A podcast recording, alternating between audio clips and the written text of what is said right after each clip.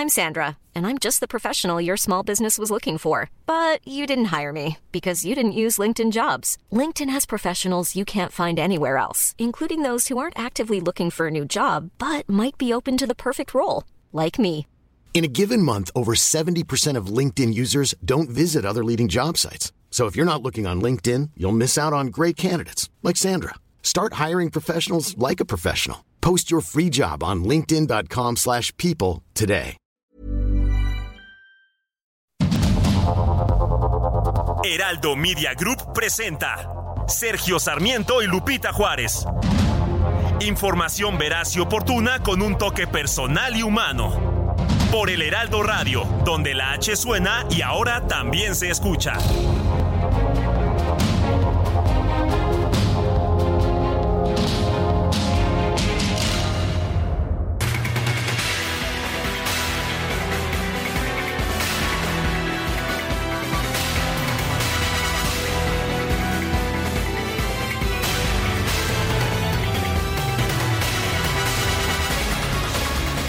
Son las 7 de la mañana en puntísimo de este miércoles 20 de septiembre del 2023. Yo soy Sergio Sarmiento y quiero darle a usted la más cordial bienvenida a El Heraldo Radio. Quédese con nosotros para estar bien informado, también para pasar un rato agradable. Nos gusta darle a usted el lado amable de la noticia, siempre y cuando la noticia lo permita. Y por supuesto, como siempre, aquí en este espacio, Guadalupe Juárez. Lupita, muy buenos días. ¿Qué nos tienes esta mañana? Hola, ¿qué tal? Qué gusto saludarte, Sergio Sarmiento. Amigos, ¿cómo están? Muy buenos días, bienvenidos. Qué bueno que estamos juntos de nuevo, empezando una jornada más, pues muy atentos a lo que diga en la conferencia la que ha convocado Mar García Harfush, ¿no? Que pues va a dirigir un mensaje a los medios de comunicación. Eh, vamos a ver si está relacionado con el proceso interno de Morena aquí en la capital del Pues, país. Vamos a sí. ver, vamos a ver. Y bueno, pues estaremos ahí muy pendientes. Sergio, también hoy hay muchísima información para compartir con nuestros amigos. Está el tema migratorio, del que ya estaremos hablando de manera puntual. Y vámonos, si te parece bien, a un resumen. Vamos, vamos dándole con un resumen de lo más importante. Vamos pues al resumen de la información con la cual empezamos este noticiario. Este martes se llevó a cabo el segundo Simulacro Nacional 2023.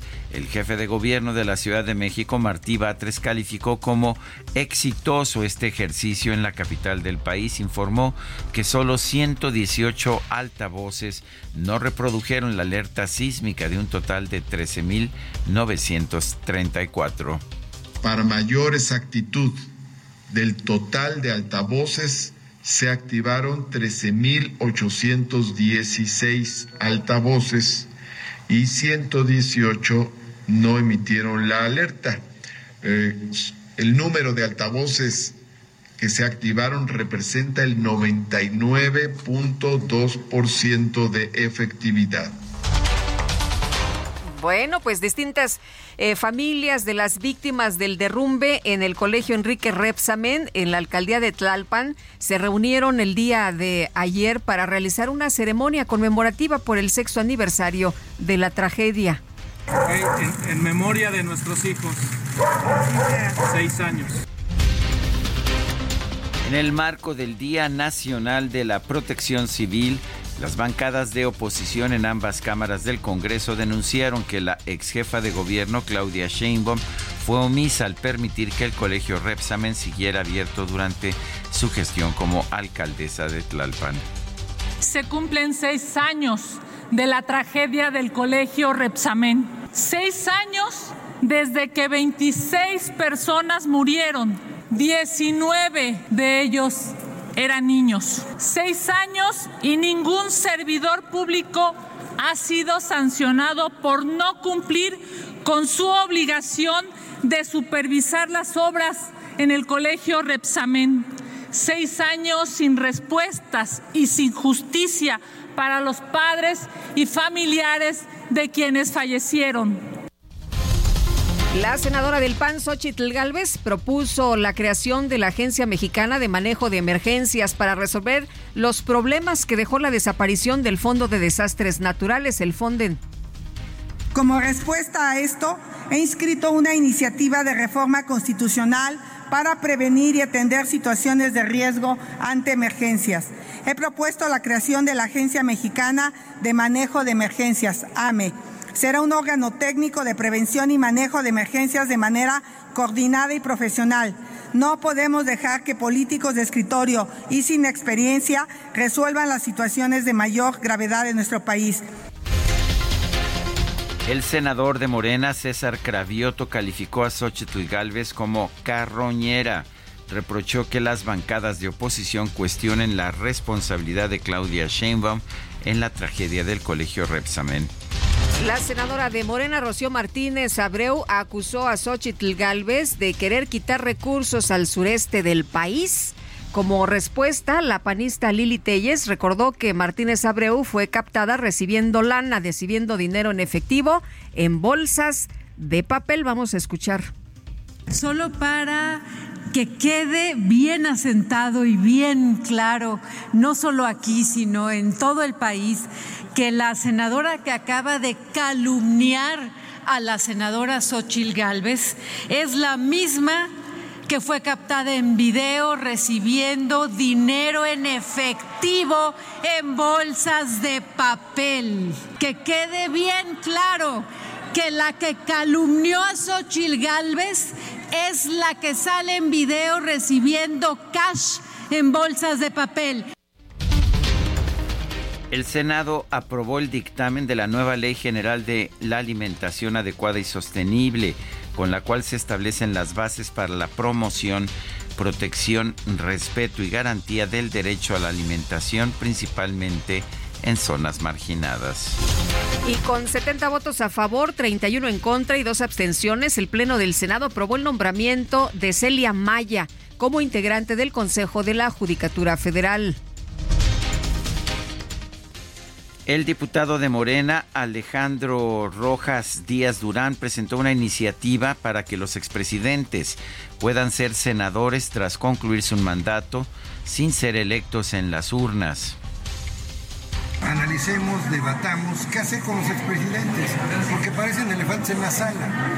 Al final de su mandato, muchos este, eh, no saben qué hacer o simple y llanamente no estamos aprovechando su conocimiento, su experiencia y a veces también ellos tienen que pensar, los que sean presidentes de aquí en adelante o presidentas de México, tendrán que pensar también en su actuar, porque pueden ellos, aunque tengan el fuero, en su momento, pudieran tener el fuero, eso no impediría que un expresidente pueda ser juzgado. No se trata de ponerle un fuero a un expresidente.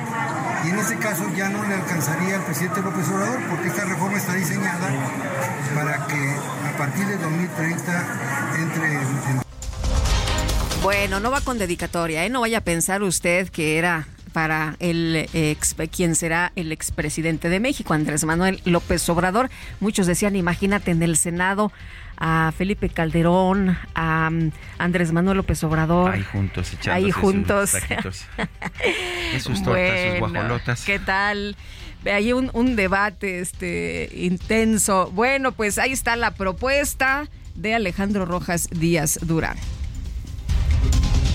El coordinador de Morena en el Senado, Eduardo Ramírez, confirmó que sí va a participar en la contienda interna por la candidatura al gobierno de Chiapas.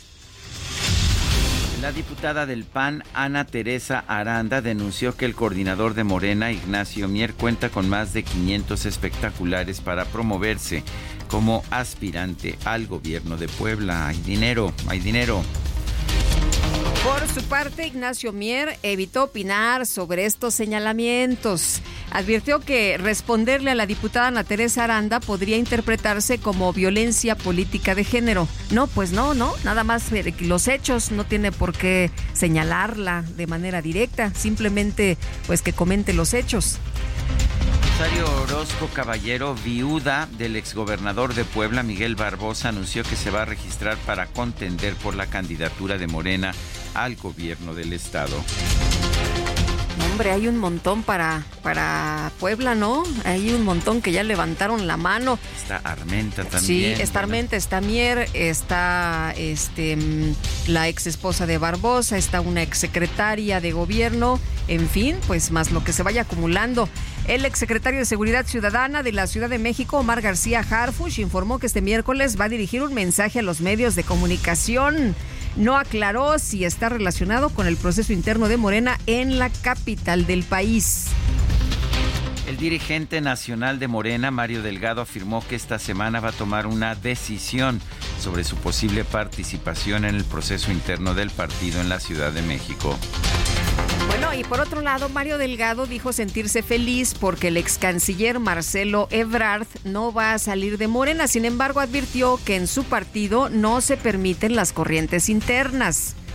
Ayer lo que entendimos de su mensaje es que va a continuar en Morena, cosa que nos pone muy felices y pues le felicitamos a Marcelo por esta decisión que siga contribuyendo eh, de manera tan importante a este proyecto de transformación y bueno, él tiene todo su derecho a organizarse, a tener esta asociación civil. Pero creo que no entendieron, ¿eh? Bueno, por lo pronto, Marcelo Ebrard dijo que Mario Delgado aún no entiende lo que sucede a través de redes sociales recordó que la Comisión de Honor y Justicia de Morena no ha respondido a su impugnación al proceso interno del partido. Y a través de X, un usuario identificado como Bernardo Escalante difundió capturas de pantalla de distintos fragmentos del trabajo de titulación de la senadora Xochitl Galvez. ¿Para qué cree usted? Para acusarla de haber plagiado su tesis.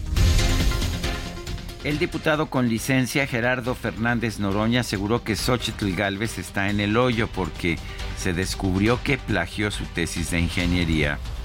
Entonces, la mujer está en el hoyo y cavando y ahora surgió la información de que plagió su tesis de ingeniería. Bueno, pero ahí les va. En un video, la senadora Xochitl Galvez aclaró que obtuvo su título de la UNAM como ingeniera en computación en la modalidad de experiencia profesional, por lo que no presentó una tesis, sino un informe sobre proyectos prácticos. la verdad de las cosas es que yo el título lo obtuve por experiencia profesional. Y ese título se obtiene presentando casos prácticos que te acrediten que tienes experiencia como ingeniera. Entonces lo que yo presenté fue un informe donde se toman algunos párrafos, por ejemplo, del eh, programa de cambio climático del gobierno. Pues es obvio que estoy refiriéndome al programa de cambio climático. Eh, algunas referencias técnicas de equipos muy específicas y hay un párrafo por ahí que seguramente tomé en el contexto de edificios inteligentes, pero son seis párrafos de 77 hojas donde lo importante es la experiencia profesional. Agustín Tello, juez décimo primero de distrito en materia administrativa, negó otorgar la suspensión definitiva en el amparo que promovió la senadora Xochitl Gálvez para frenar los señalamientos en su contra por parte del exalcalde de Miguel Hidalgo, Víctor Hugo Romo. Y la senadora Xochitl Galvez explicó que el ex jefe delegacional Víctor Hugo Romo renunció a su puesto como asesor en la Secretaría de Gobierno de la Ciudad de México, pues para seguir atacándola sin ser sancionado coordinador de Movimiento Ciudadano en la Cámara de Diputados, Jorge Álvarez Maínez, rechazó que el líder nacional del partido, Dante Delgado, y la secretaria de vinculación, Alejandra Puente, estén relacionados con los actos de corrupción registrados en Segalmex. Un juez de control vinculó a proceso al fiscal general de Morelos, Uriel Carmona, por el delito de tortura en agravio de un presunto delincuente defensa de Carmona aseguró que no hay pruebas contra su cliente por este, estos presuntos actos de tortura. Consideró que la situación del fiscal de Morelos es en realidad un secuestro político. Y por otra parte, una juez de control vinculó a proceso a Alan N por su probable intervención en el feminicidio de la joven Ana María Serrano empresa Ferromex anunció la suspensión temporal de las operaciones de 60 trenes de carga debido al aumento de migrantes que los utilizan clandestinamente como medio de transporte hacia el norte del país. Se suben, de hecho, allá el techo con un enorme riesgo para su vida y son cientos o miles en cada uno de los trenes. La regidora de Reynosa, Tamaulipas, Denise Ahumada Martínez, aceptó declararse culpable de dispersión, distribución y venta de sustancias controladas, uno de los dos cargos que se le imputan en la Corte Federal del Condado de Brooks, en Texas. Los abogados de Ovidio Guzmán López, hijo de Joaquín El Chapo Guzmán, denunciaron que la extradición a los Estados Unidos de su cliente fue ilegal, ya que no tuvieron oportunidad de impugnar. Al participar en un encuentro de la Coalición Global contra las Drogas Sintéticas, la canciller Alicia Bárcena aseguró que México ha establecido una comunicación muy estrecha con el gobierno de China para rastrear el comercio de productos químicos utilizados para producir fentanilo. From 2018 to 2023, Mexico was able to seize 1,049% more fentanyl compared to 2014-2018 figures. And just last week, we were able to seize 2 million pills of fentanyl in Sinaloa. It's so easy to transport. We, we are having difficulties to trace these type of things. So there is no surprise that with between 2020 and 2023, Mexico has been responsible for 25% of fentanyl seizures globally. El presidente de Ucrania, Volodymyr Zelensky, afirmó ante la Asamblea General de la ONU que Rusia está llevando a cabo un genocidio en su país con el secuestro de niños. El presidente de los Estados Unidos, Joe Biden, advirtió que si la comunidad internacional permite que Ucrania sea desmembrada, no se puede garantizar la independencia de las naciones. Allow Ukraine to be carved up. Is the independence of any nation secure? I'd respectfully suggest the answer is no. We have to stand up to this naked aggression today and deter other would-be aggressors tomorrow. En información deportiva, el Barcelona goleó 5 a 0 al Royal Amberes de Bélgica en el arranque de la fase de grupos de la UEFA Champions League. Irán de Arozarena conectó un jonrón de dos carreras en la victoria de los Reyes de Tampa Bay sobre los Angelinos de Los Ángeles por pizarra de 6 a 2.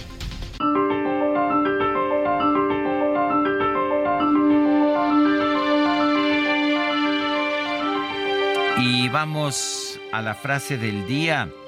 El objetivo final de cualquier ideología es el totalitarismo. Son palabras de Tom Robbins, el escritor estadounidense.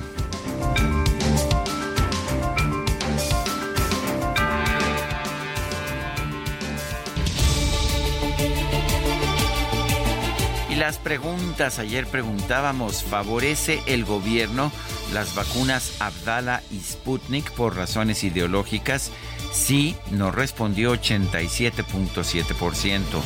No, 9.9%. Quién sabe, 2.4%. Recibimos 4.704 participaciones. La que sigue, por favor. Claro que sí, mi querido DJ Kike. Esta mañana ya coloqué una pregunta en mi cuenta personal de X, arroba Sergio Sarmiento. ¿Qué debe hacer el gobierno de México ante la oleada de migrantes? Paradlos en la frontera, 73.7%. Permitirles que trabajen, 14.6%. No sabemos, 11.7%. En 45 minutos llevamos 676 votos. Siente el máximo confort de un abrazo a todo tu cuerpo. Te mereces un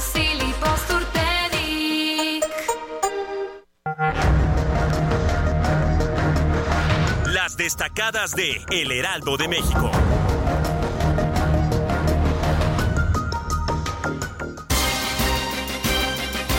Y está con nosotros aquí en la cabina Itzel González con las destacadas. Itzel, ¿qué tal? Muy buenos días. Muy buenos días, Lupita, Sergio, queridos destacalovers. Nada más avisando que el bolillo sí quedó con mantequilla y con azúcar y con Nutella porque nada más fue el susto afortunadamente. Hicimos el simulacro aquí en el Heraldo Media Group con mucha tranquilidad y afortunadamente no, no, no pasó de ahí, no llegamos al susto y esa es una muy buena noticia para esta. Como decían ayer los compañeros, cállate, cállate, cállate. Que lo estamos invocando. Sí, sí, sí, no lo invoques, no lo invoques. Afortunadamente las alarmas se escucharon bien y eso fue lo más importante. Sergio Lupita, amigos, mitad de semana es 20 de septiembre del 2023 y tenemos mucha información, así que arrancamos con las destacadas del Heraldo de México. En primera plana, Rafael Ojeda, golpes al crimen suman 1.8 billones de pesos. En casi cinco años, las Fuerzas Armadas han afectado las finanzas de la delincuencia al desmantelar laboratorios clandestinos. País Mega Simulacro 19S participan 9.2 millones. Reportan saldo blanco en segundo ejercicio anual. Ciudad de México, Gobierno y AGEPSA trabajan contra las ópticas irregulares, ponen en marcha operativos en alcaldías, Cuauhtémoc de las más sancionadas. Estados piden precaución, reportan más sismos en el norte. Se han llegado a reportar temblores de hasta 4 grados en la escala de Richter. Orbe, inteligencia artificial, escándalo por fotos alteradas. Chicas en España acusaron que circulan imágenes de desnudos con sus rostros.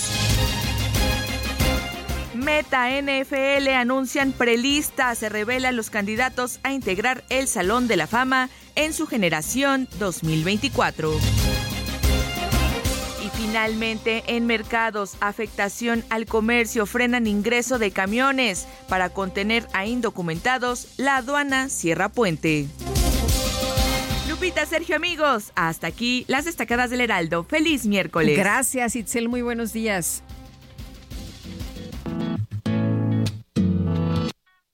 Tu beso se hizo calor, luego el calor movimiento luego gota de sudor que se hizo vapor, luego viento que en un rincón de La Rioja movió el aspa de un molino mientras se pisaba el vino que bebió tu boca roja.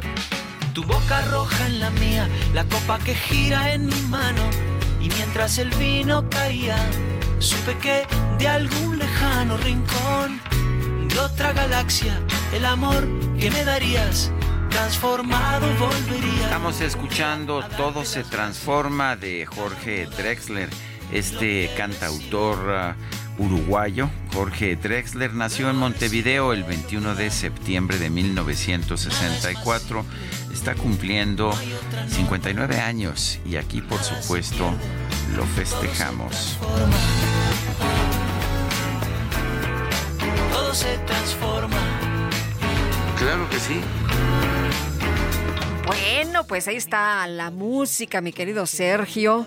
Este, hubo una buena votación, ¿no? Ahí el día de ayer. y bueno, el presidente nacional de Morena, Mario Delgado, confirmó que los diputados que busquen la reelección deberán ganar las encuestas, en tanto diputados y senadores pluris serán electos por la tómbola. Elia Castillo, ¿qué tal?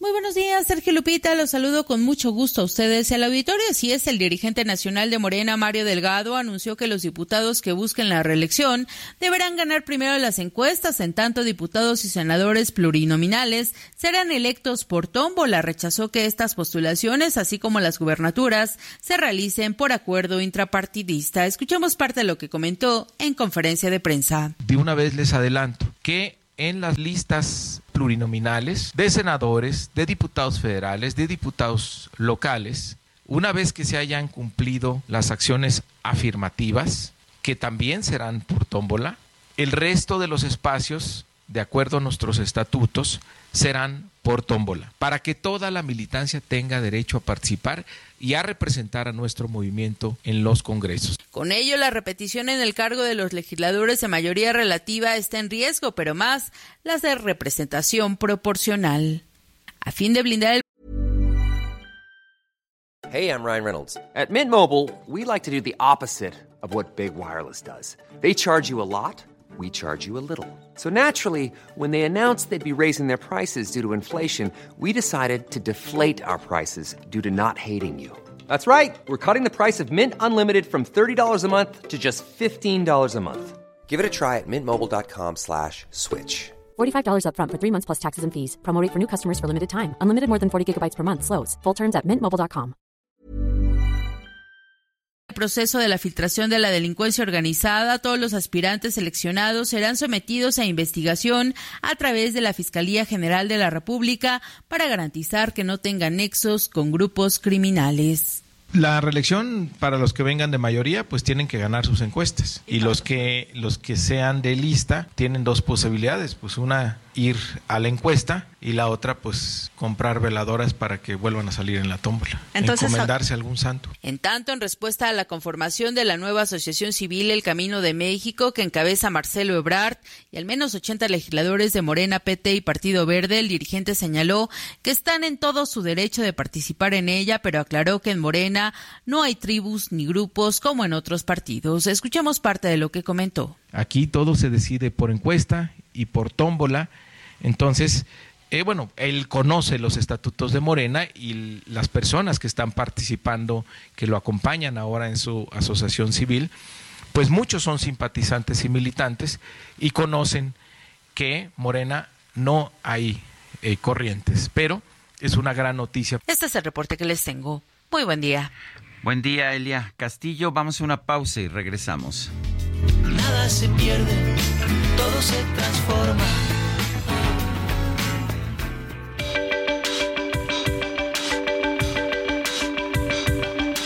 Sergio Sarmiento y Lupita Juárez quieren conocer tu opinión, tus comentarios o simplemente envía un saludo para ser más cálida esta mañana. Envía tus mensajes al WhatsApp 55 20 10 96 47.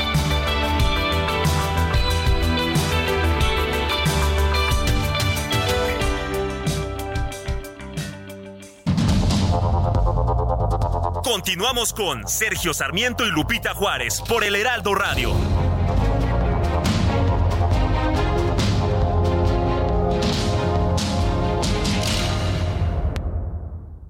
La comida chatarra y las bebidas azucaradas no deben volver a las escuelas. Ahí niñas y niños consumían tal exceso de calorías que aumentaba su riesgo de sobrepeso y obesidad. Además, el consumo de estos productos provoca procesos inflamatorios, los cuales debilitan el sistema inmune frente a virus y bacterias.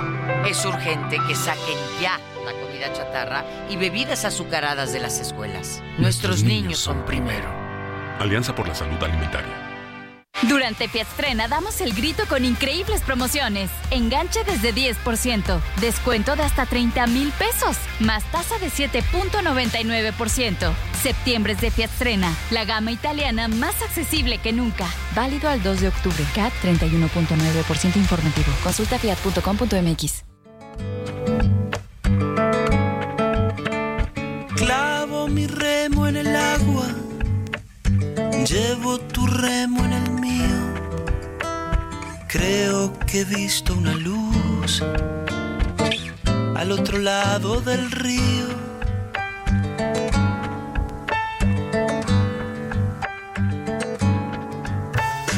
El día le irá pudiendo poco a poco al frío.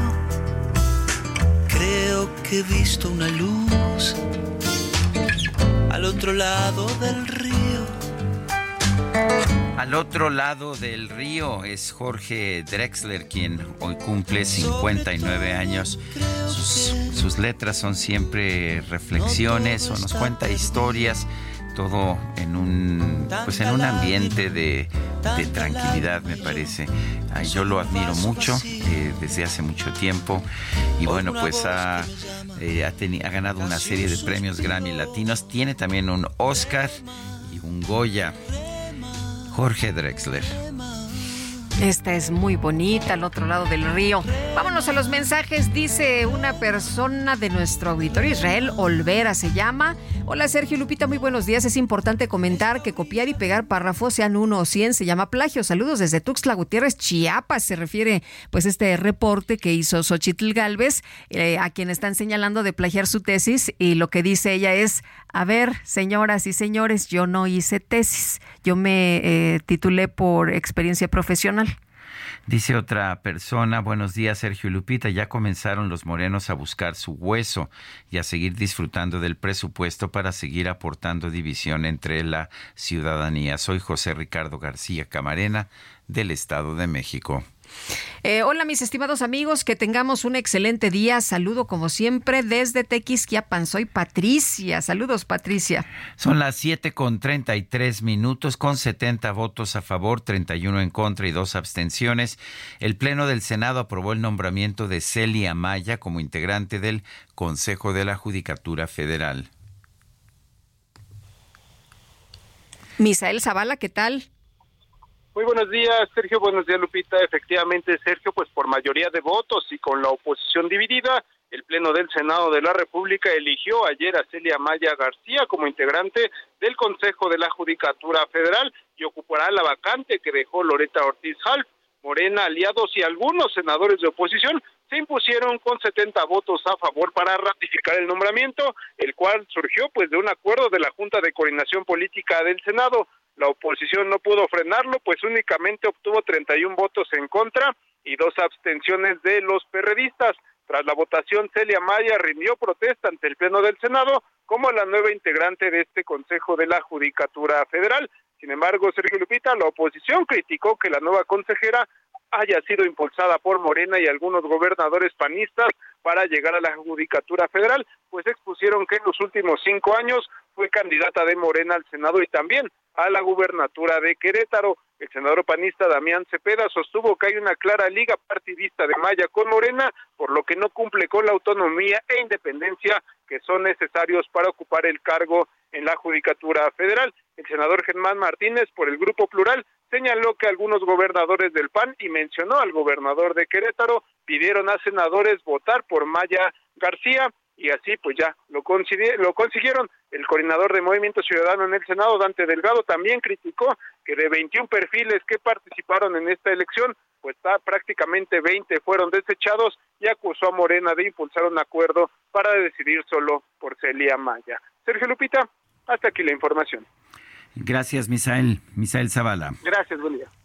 Bueno, ella dice que tiene las credenciales y que va a demostrar con su trabajo, pues que va a hacer las cosas bien, es lo que ha dicho, aunque ya escuchó usted estos señalamientos en su contra. Bueno, por otra parte, Ebrard desmintió a Mario Delgado sobre la permanencia en Morena. Eh, no entiende lo que sucede, le dijo, ¿no? El dirigente de Morena aseguró que el anuncio de Ebrard de armar una organización civil significa que se va a quedar en el partido. Y bueno, pues eh, Marcelo Ebrard aclaró a través de su cuenta de de, X a Mario Delgado que su permanencia en el partido aún está en veremos, porque depende de la resolución de la Comisión de Honor y Justicia sobre la impugnación de la encuesta. Él le escribió, le recuerdo a Mario Delgado que Morena no ha resuelto la impugnación que presentamos por serias irregularidades en la encuesta. La respuesta será decisiva para nosotros. Veo que no ha entendido lo que sucede, es lo que publicó en su cuenta de X. Y es que, pues como le dijimos en nuestro resumen, eh, más temprano el dirigente de Morena había sido precisamente, le preguntaron los reporteros sobre el anuncio de Ebrard de formar una asociación civil que se llamará El Camino de México. Y bueno, lo que contestó es que, pues eh, lo que entendimos, dijo Mario Delgado de su mensaje, es que él va a continuar en Morena, cosa que nos pone muy felices y luego pues ya le respondió Brad, pues no entiende. Pues eh, son, en vez de un diálogo, es un par de monólogos lo que estamos viendo. La defensa de Ovidio Guzmán, el hijo del Chapo, quien fue extraditado a los Estados Unidos este pasado 15 de septiembre, aseguró que no tuvo tiempo de solicitar algún amparo por lo rápida que fue la extradición de su cliente. Diana Martínez, cuéntanos. Diana Martínez, adelante. Bueno, hay que recordar, Sergio, que en la conferencia de prensa en una de las mañaneras, el presidente López Obrador dijo, no, pues no, no presentaron amparos. Sí, no presentaron y en realidad uno pensaría que en nueve meses, que tengo entendido, transcurrieron, había más, más que tiempo suficiente. Mucha gente se preguntaba por qué no habían presentado amparos. Pero Diana Martínez nos tiene la información. Adelante. Así es, Sergio Lupita, muy buenos días. La extradición de Ovidio Guzmán López fue ilegal, según aseguró su defensa. Los abogados Alberto Díaz Mendieta y Juan Humberto Ledesma señalaron en un comunicado que se violaron los derechos fundamentales del ratón, a pesar de que el presidente Andrés Manuel López Obrador dijo que se cumplió con el procedimiento de extradición establecido y que no hubo ninguna solicitud de amparo. Los litigantes indicaron que debido a que Ovidio fue notificado de la decisión de la Cancillería mexicana el 14 de septiembre, y el operativo para su traslado se realizó la mañana siguiente, no pudo informar a su defensa, por lo que no se respetó el plazo de 30 días para impugnar el acuerdo de la Secretaría de Relaciones Exteriores a través de un amparo. Esto, según indicaron los abogados, vulneró el derecho de Ovidio a un recurso judicial efectivo y el marco jurídico aplicable en materia de extradición.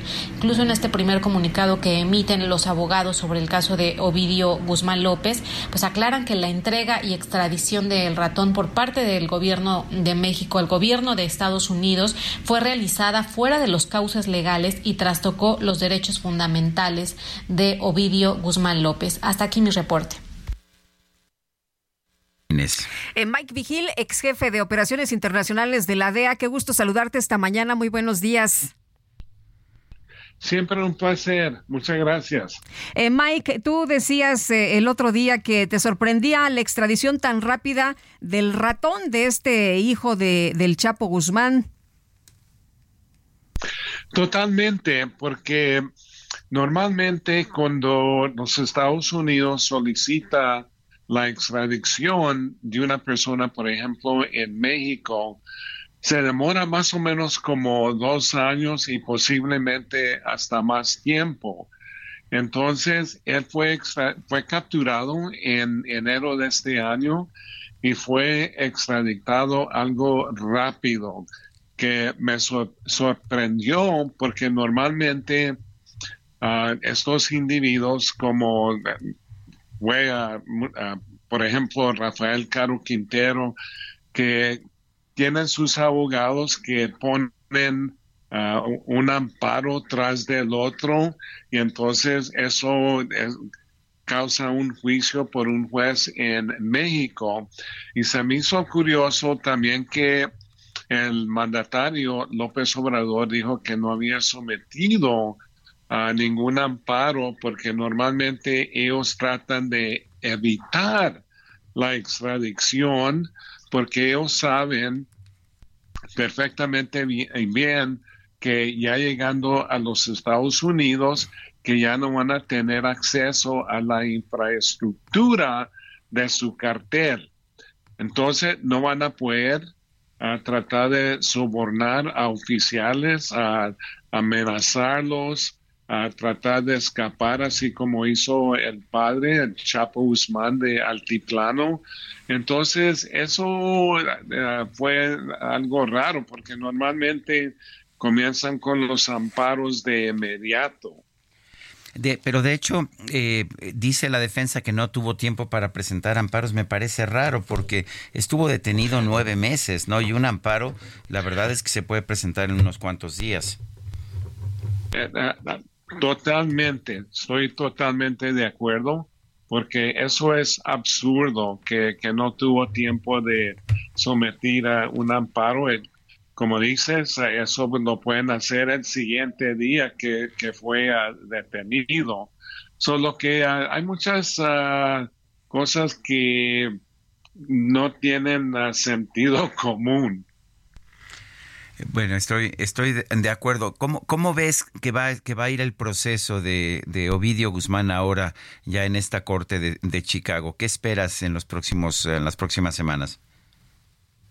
En las próximas semanas yo creo que van a tener el proceso de descubrimiento donde los fiscales federales le van a tener que entregar toda la evidencia que tiene el gobierno de los Estados Unidos a la defensa para que se vayan preparando y luego también ah, la defensa va a tener que dar ah, la evidencia o las personas que van a declarar en favor de, Ovidio, pero los las acusaciones, las evidencias son uh, contundentes y él es acusado de esta empresa criminal continua y si es si lo si lo hayan culpable de violar esa esa ley entonces el juez ah, tiene que darle mínimo 20 años hasta una cadena perpetua. Y luego también hay que reconocer que no nomás tiene acusaciones ah, formales en, en Chicago, pero, pero también en la capital, en el distrito de Colombia, y luego en el distrito sur de Nueva York. Entonces, yo creo que las evidencias más contundentes existen en Chicago, porque si yo, si fuera sido yo, yo lo fuera llevado a Nueva York, porque en Nueva York existen los mejores fiscales federales que existen en los Estados Unidos, simplemente porque ellos manejan estos casos muy complejos de conspiración. Estoy hablando de, Chapo Guzmán, de John Gotti, de Genaro García Luna, de, muchos ah, individuos. Entonces, ah, ah, va a ser muy difícil para que se escape de la justicia Ovidio o que salga inocente, especialmente con todo todos los cargos que tiene contra de él. Eh, Mike, en el caso de Ovidio, ¿qué tan importante es en la estructura? Me llamó mucho la atención que el presidente dijera hace unos días en su mañanera, pues que qué bueno que se había mandado a los Estados Unidos, porque entonces así se evita politiquería en estos momentos. Sí, yo creo que él se refiere del teatro político uh, que ha hecho los republicanos aquí en los Estados Unidos que estaban acusando, por ejemplo, uh, que iban a querían invadir a México, que querían mandar tropas, que cosas así que son absurdo y aparte de eso nada más es teatro político porque nunca lo van a hacer. Ahora México es el país más importante para los Estados Unidos en el aspecto de comercio. Ellos ahora han superado a China y si los Estados Unidos quieren mermar ese poder que ha tenido China, entonces va a tener que hacer con México. Solo que nunca lo van a hacer. Y luego también ah, se trata que los republicanos han dicho que quieren designar a, los carteles en México como terroristas, pero y que va, eso va a tener un impacto. No va a tener impacto para nada, porque la única cosa que hace esa designación es número uno, que si encuentran cuentas bancarias de estos grupos designados terroristas aquí en los Estados Unidos, los pueden congelar, los pueden uh, pueden ah, tomar control de esos dineros calientes. Número dos, puedes sancionar a norteamericanos si tienen negocios con empresas de estos grupos designados. Y número tres, pueden, tratan de evitar que estas personas entren a los Estados Unidos. Pero tú crees que Mayo Zambada o, por ejemplo, Nemesio Seguera Cervantes quieren entrar a los Estados Unidos? No, no lo creo, pero eso ah, también ha causado mucho daño en las relaciones con México, ya estaban dañadas, especialmente cuando fue detenido Salvador Cienfuegos uh, en Los Ángeles y no fue regresado a México, pero Mucha gente habla y ha leído, ha leído en los periódicos que las relaciones tan buenas con México no son buenas, especialmente en el ambiente contra el narcotráfico. Muy bien, pues Mike Vigil, ex jefe de operaciones internacionales de la DEA, muchas gracias por conversar con nosotros esta mañana. Siempre, a la orden, un placer. Gracias. Un juez de control vinculó a proceso al fiscal general de Morelos, Uriel Carmona, por el delito de tortura en agravio de un presunto delincuente. Guadalupe Flores nos reporta. Adelante, Guadalupe. Hola, ¿qué tal, Sergio? Lupita, lo saludo con mucho gusto desde Cuernavaca, Morelos. Así es, como bien lo refieres, después de prácticamente ocho horas de audiencia, eh, pues en la ciudad judicial de Atlacholoaya, Morelos, el día de ayer, martes, pues eh, el juez de control Natanael Subsidias pues determinó que sí pues fue vinculado a proceso el fiscal de Morelos Uriel N fue vinculado precisamente por el delito de tortura contra Luis Alberto N quien fue detenido en el mes de abril por presuntamente ejecutar un doble homicidio y un feminicidio eso en contra de trabajadores del Instituto Nacional de Salud Pública. Después de estas prácticamente ocho horas de audiencia y con varios recesos porque pues eh, esta audiencia se llevó vía remota.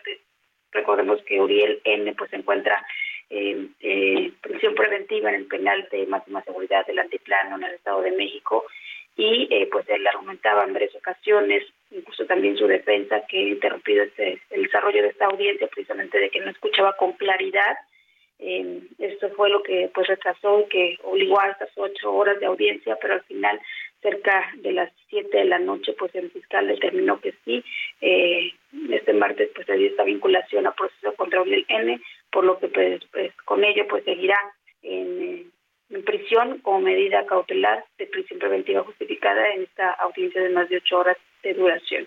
La información Jesús este, Sergio Lupita Gracias, gracias Guadalupe Flores. Bueno, y vámonos, vámonos al clima. El pronóstico del tiempo con Sergio Sarmiento y Lupita Juárez.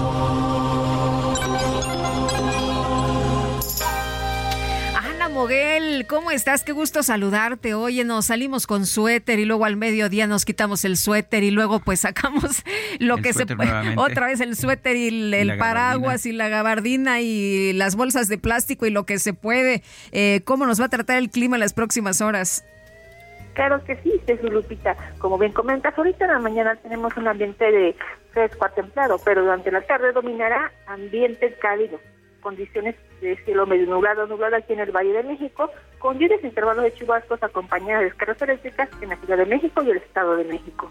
En cuanto a la temperatura, esperaríamos una máxima aquí en la Ciudad de México de 25 a 27 grados Celsius y para Toluca de 23 a 25 grados Celsius. En cuanto a nivel nacional, tenemos canales de baja presión que se extienden en el interior del territorio mexicano, así como el montón mexicano.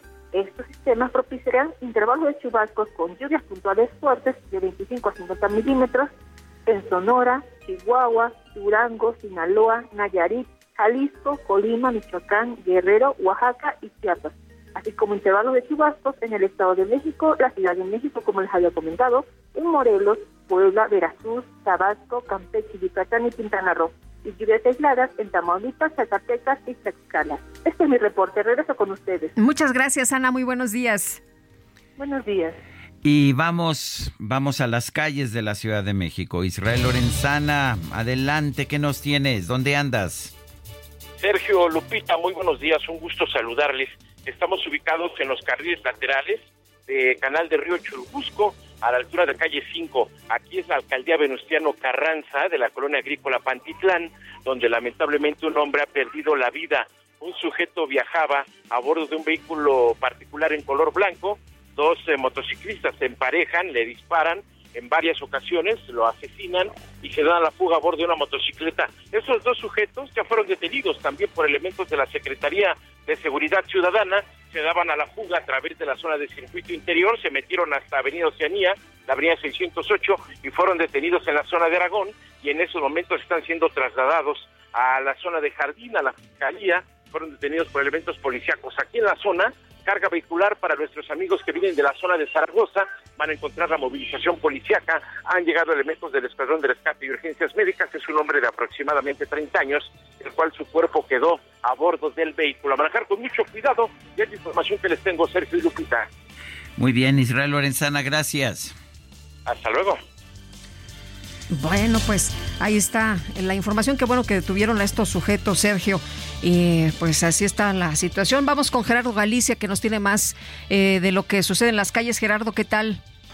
Lupita, Sergio, excelente mañana. Hemos recorrido ya el eje 5 Sur. Encontramos bastantes dificultades para nuestros amigos que dejan atrás la zona del eje 5 Oriente, la avenida Javier Rojo Gómez, y si se dirigen hacia la Viga, hacia la zona del eje 3 Oriente, van a encontrar bastantes dificultades, un avance complicadísimo. Si se dirigen también a la zona de Tlalpan, la mejor opción será utilizar el eje 6 Sur, aunque una vía reversible de momento está avanzando de mejor forma. Por lo pronto el reporte, seguimos muy, muy pendientes. Gerardo, muchas gracias, muy buenos días. Hasta luego. Bueno, es Gerardo Galicia ya en las calles de la Ciudad de México. Vamos ahora con Javier Ruiz. ¿Dónde te encuentras, Javier?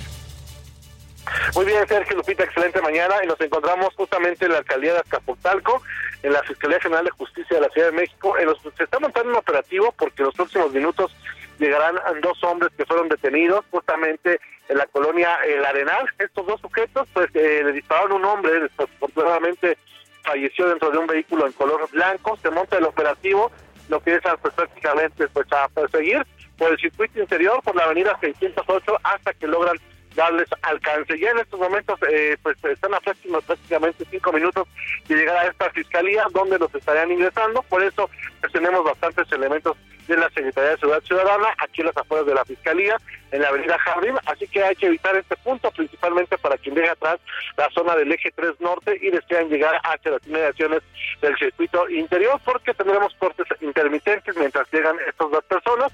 Utilizar como alternativa la calzada Vallejo es la mejor opción para evitar los contratiempos viales. De momento, Sergio Lupita, el reporte que tenemos. Gracias, Javier Ruiz. Y como comentábamos fuera del aire, Guadalupe, Qué mal que veamos una ejecución de este tipo y rápida reacción por parte de la Secretaría de Seguridad Ciudadana. Así es, los dos detenidos y bueno, pues ya trasladados precisamente Sergio. Y esperemos que nos enteremos exactamente qué pasó.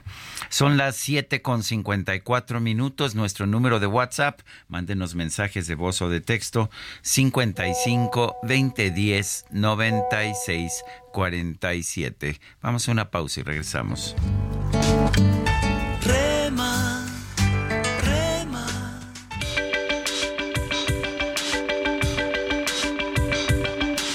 Sarmiento y Lupita Juárez quieren conocer tu opinión, tus comentarios o simplemente envía un saludo para ser más cálida esta mañana.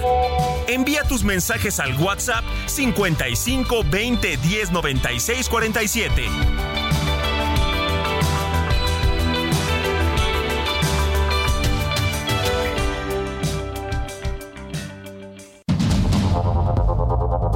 Continuamos con Sergio Sarmiento y Lupita Juárez por el Heraldo Radio.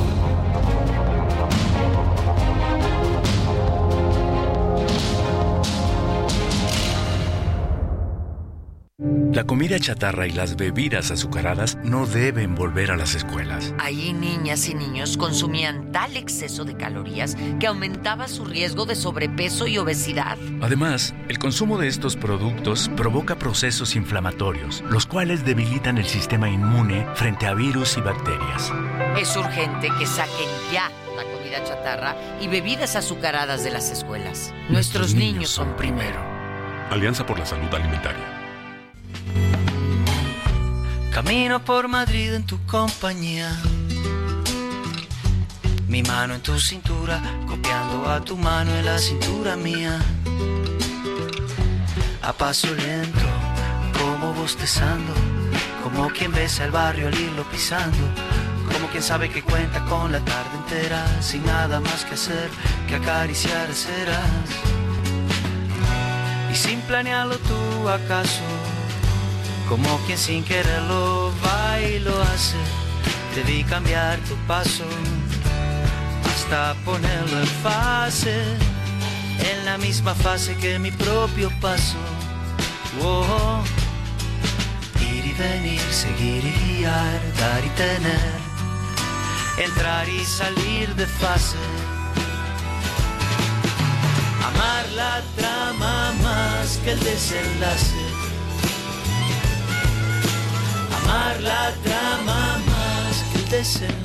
Seguimos escuchando música de Jorge Drexler, la trama y el desenlace. Hoy es cumpleaños de este cantante y compositor uruguayo.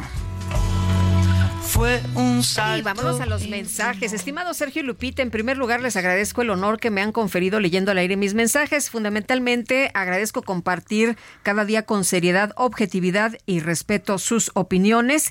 Y dice que Sergio, pues no, se, no han cesado los ataques a tu persona por parte del presidente López Obrador, que cada día está más nervioso. Es lo que nos dice Jorge McLaughlin. Bueno, y le agradezco sus puntos de vista. Eh, nos dice otra persona, Morena está desesperada, ya no sabe qué más hacer para atacar a Xochitl. Se ve que realmente están preocupados, pues es una candidata con experiencia, conocimientos y honradez, cualidades que de las cuales carecen todos los de Morena. Bonito día y firma Catalina Rosell. Eh, Raquel Durán, maravillosa mitad de la semana para todos ustedes. Atentos a sus noticias. Gracias, Raquel. Son las 8 con 3 minutos. Vamos con el Químico Guerra, Luis. El Químico Guerra. Con Sergio Sarmiento y Lupita Juárez. Parece que se nos cortó. Ah, ya está listo el Químico Guerra. Adelante, Químico. ¿Qué tal, eh, Sergio Lupita? Bueno, pues una noticia verdaderamente eh, impactante es cómo se está ampliando eh, muy, muy rápidamente la combinación de generar energía limpia en sitios específicos, lo que se llama la energía distribuida, para alimentar tanto las redes nacionales como cubrir los requisitos de electricidad en la nueva era de la inteligencia artificial. Fíjense que en la ciudad de Marl, en Nordrhein-Westfalen, se acaba de inaugurar el día lunes, este pasado, eh, antier, eh, la instalación sobre un techo más grande del mundo. Equivale, nada más para que tengamos una idea, a 16 campos de fútbol de puras celdas fotovoltaicas 43 mil en un centro de logística que contiene eh, dentro del mismo centro estos data centers en donde, por ejemplo, en este momento que estoy hablando con ustedes, toda esta conversación está pasando a través de un data center que llega un, eh, un ordenador y de ahí eh, se reenvía a la estación, al Heraldo Radio. Todo este proceso que se ocurre en los data centers ya está, en el caso este de Alemania, alimentado por energía fotovoltaica, pero además de cubrir todas las necesidades de este gran centro eh, logístico, eh, hay excedentes que se están mandando a la red para alimentar la red de distribución eh, integrada, digamos, de, de Alemania. Son prácticamente 43 mil celdas fotovoltaicas, pero lo más interesante de todo esto, Sergio Lupita, es de que el uso de esta energía le cuesta un tercio a el centro este, eh, digamos, de logística, de lo que sería eh, comprar la, eh, la, electricidad normalmente de la red. Esto para los empresarios, pero sobre todo para aquellos desarrolladores de nuevas tecnologías, es significativo, Sergio Lupita, implica que estamos impulsando en una forma muy acelerada la conversión a este tipo de soluciones que son verdaderamente extraordinarias. Imagínense 16 campos de fútbol cubiertos de celdas en un solo techo, en este centro de eh, logística que contiene los data centers del de el, estado de Rhein, eh, Rheinland eh, Pfalz en, en Alemania, Sergio Lupita. Bueno, pues como siempre, gracias por traernos esta información que nadie trae y, y, y, e interesante cómo pues hay distintas formas de, de recolectar energía, de, de, generar energía. Pero sobre todo más baratas, Sergio, es lo que es más importante. Claro. Bueno, muchas gracias, Químico, Buenos y te días. un fuerte abrazo. Bueno, y vámonos con declaraciones del presidente López Obrador en la mañanera. Ya habló de la extradición de Ovidio Guzmán, dice que fue apegada a derecho y vamos a escuchar. Bueno, es un procedimiento que resuelve la Secretaría de Relaciones Exteriores a una solicitud del gobierno de Estados Unidos. El 13 se este, hace la solicitud, el 14 se notifica a el detenido y el día 15 se lleva a cabo la extradición. Eso es. Esto tiene que resolverlo la Fiscalía, es la que decide sobre los términos, los plazos, pero estoy seguro que es totalmente legal, apegado a lo que establece la ley. Bueno, pues ahí lo que dijo el presidente, totalmente apegada a lo que establece la ley, la extradición de Ovidio Guzmán a los Estados Unidos, porque la defensa está señalando lo contrario.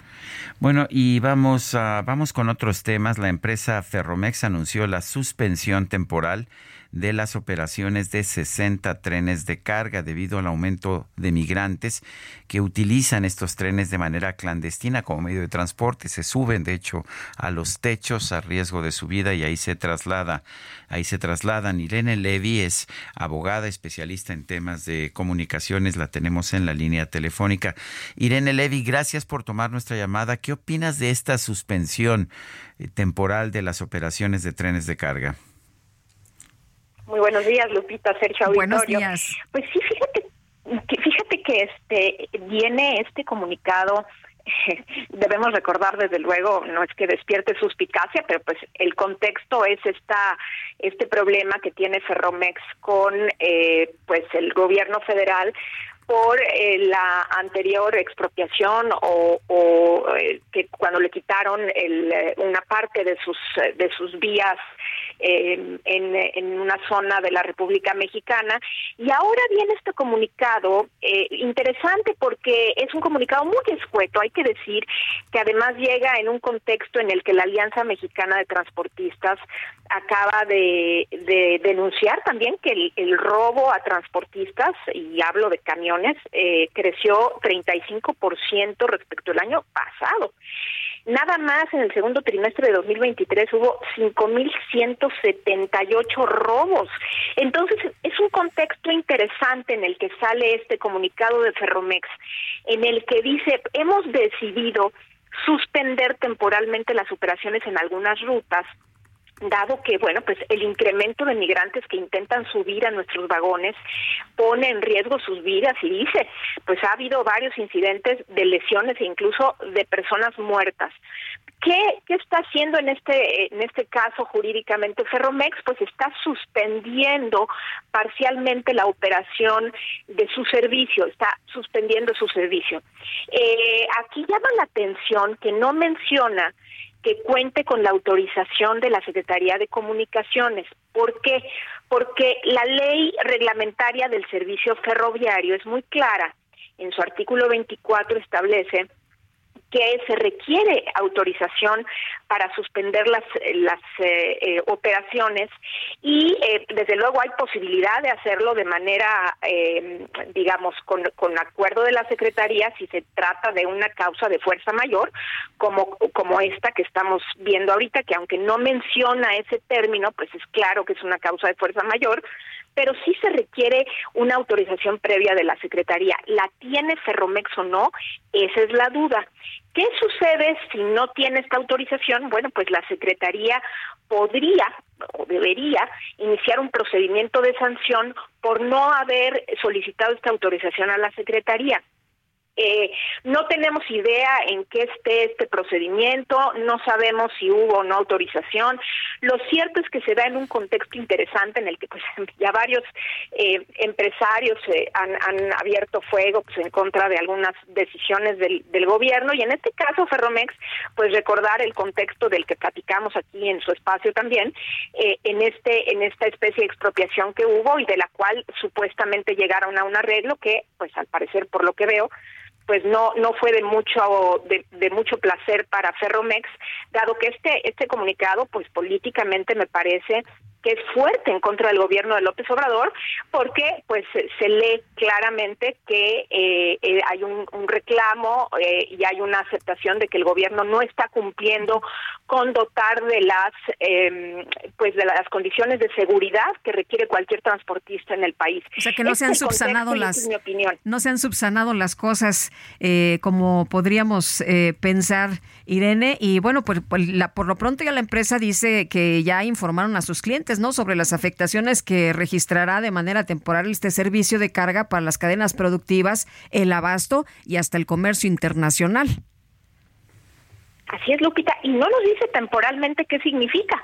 Es decir, cuánto tiempo va a estar así, o si no es un tema de tiempo, que aquí más que un tema de tiempo me parece que es un llamado de atención, yo lo leo así como un exhorto, un llamado de atención a las autoridades para que pongan un alto a este incremento o en general al problema de los migrantes que corren riesgo y que se suben a los trenes. Ahí menciona unas unas cifras que son escalofriantes, ¿no? Hemos, visto videos espeluznantes realmente lo que hemos visto en los videos Así es, ¿no? Miles de personas que están ahí esperando para subirse a los trenes.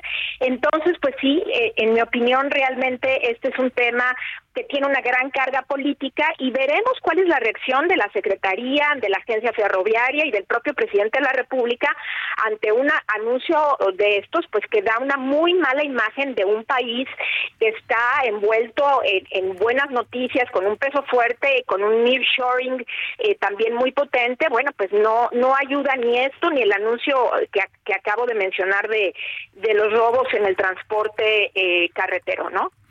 Eh, ¿Sería Ferromex responsable jurídicamente, penalmente, incluso en caso de que, de que murieran migrantes precisamente porque están en los techos de los vagones o porque tienen, se tiene algún accidente? Muy complejo eh, determinar eh, sin, sin estudiar así exactamente el, recorrido, pero en mi opinión no creo que haya una una, una responsabilidad directa. Me parece que la responsabilidad corre más en el caso de la propia Secretaría y el propio Gobierno Federal, que sí hay que decirlo, tienen obligación de dotar de condiciones de seguridad a cualquier transportista, no únicamente a los ferrocarriles, sino a cualquier transportista. ¿Qué sucede en el caso de los camiones de carga? También, también hay una responsabilidad del Estado por no dotar de, condiciones de seguridad. Entonces, siendo un tema muy complejo de determinar así de, por la vía rápida, me parece que no, eh, pues lo que está haciendo no hay un no hay un dolo ni nada por el estilo pero sí sería, sí es eh, dudoso, digamos, el hecho de que en los trenes eh, mueran personas. Bueno, pues también alguien podría preguntar, ¿y qué están haciendo ellos? ¿Qué está haciendo Ferromex? para evitar que estas personas se suban. ¿Es, eh, es em, carga de Ferromex hacer esto? Pues en mi opinión no, en mi opinión es el gobierno federal el que tiene que poner un alto y veremos ahora qué va a pasar con los migrantes que se van acumulando en estas zonas y que pues por el momento no hay trenes que los lleven, aunque sea de manera clandestina, que los transporten, pues viene, me parece, una crisis eh, o u otra crisis o se incrementa la existente en materia de migrantes en esas zonas. Bueno, pues Irene Levi, abogada, gracias por conversar con nosotros esta mañana. Al contrario, un abrazo. Gracias, Irene. Igualmente, muy buenos días. Bueno, lo que las cifras que, refería Irene y que da en este comunicado eh, precisamente la empresa, dice la acumulación de personas migrantes en los últimos días ha incrementado de manera significativa sobre los carros de ferrocarril y en el patio de operaciones ferroviarias en Torreón, Coahuila, por ejemplo, se encuentran más de 1.500 personas. En Irapuato, Guanajuato, más de 800. En San Francisco de los Roma, Aguascalientes, alrededor de 1.000. En la ruta entre Chihuahua y Ciudad Juárez, más de 1.000 personas personas ocupan las góndolas de carga y Sergio hemos visto efectivamente estas imágenes. Compartía yo con ustedes hace unos días, hace unas semanas, precisamente eh, pues eh, estas eh, videos y también algunas fotografías donde van los trenes pasando, la gente arriesgando su vida para tratar de tomar agua, para tratar de tomar algún alimento, porque decían ellos, por favor, denos comida, por favor, denos agua, vienen muchos niños, ayúdenos. Y la situación no es de 10 personas ahí encima de las góndolas, son cientos. de personas, es impresionante. Bueno, en el Centro de Estudios Económicos del Sector Privado se afirmó que la pensión para adultos mayores y el tren Maya pues, reciben más dinero en este proyecto de presupuesto del 2024 que lo destinado para las tareas a cargo de la Secretaría, por ejemplo, de Educación. Carlos Hurtado, director del Centro de Estudios Económicos del Sector Privado, como siempre, qué gusto poder platicar contigo. Muy buenos días.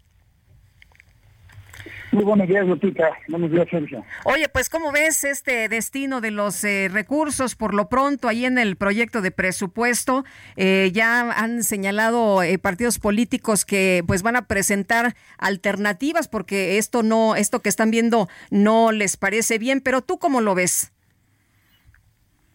Bueno, a mí tampoco me parece muy correcto que en el último año de gobierno se divierta tanto dinero del sector público a los eh, programas que claramente tienen una orientación electoral desde mi punto de vista. La comparación que hacemos en el documento, Lupita, no es exactamente esa.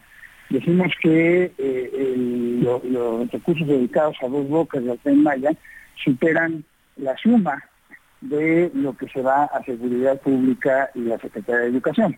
La Secretaría de Educación por sí misma es mayor Este, entonces, eh, digo, es, menor, no lo superan los otros dos proyectos. Pero sí, definitivamente la orientación del presupuesto eh, eh, para el 2024 tiene dos características principales. El gasto muy, muy grande en los programas sociales, que como, como decíamos hace un momento, pues son claramente orientados hacia la política, ¿no? hacia las elecciones. Y por otro lado, algo que es muy grave, a mí me parece que en virtud de los riesgos que claramente corre la economía ahora con un sistema eh, fiscal frágil, con las contingencias que hay con Estados Unidos y Canadá en el, en TEMEC, eh, eh, digamos, el año electoral en Estados Unidos que no sé qué va a pasar, etcétera, pues salir con un presupuesto que implica el déficit más alto casi casi de la historia, porque así como se calcula ahora, pues es el más alto que se ha calculado, y como se calculaba antes el déficit, si hacemos esa misma comparación, pues desde fines de los años 80 no tenemos uno tan alto. Entonces no es un presupuesto que, eh, pues, irresponsable desde dos puntos de vista.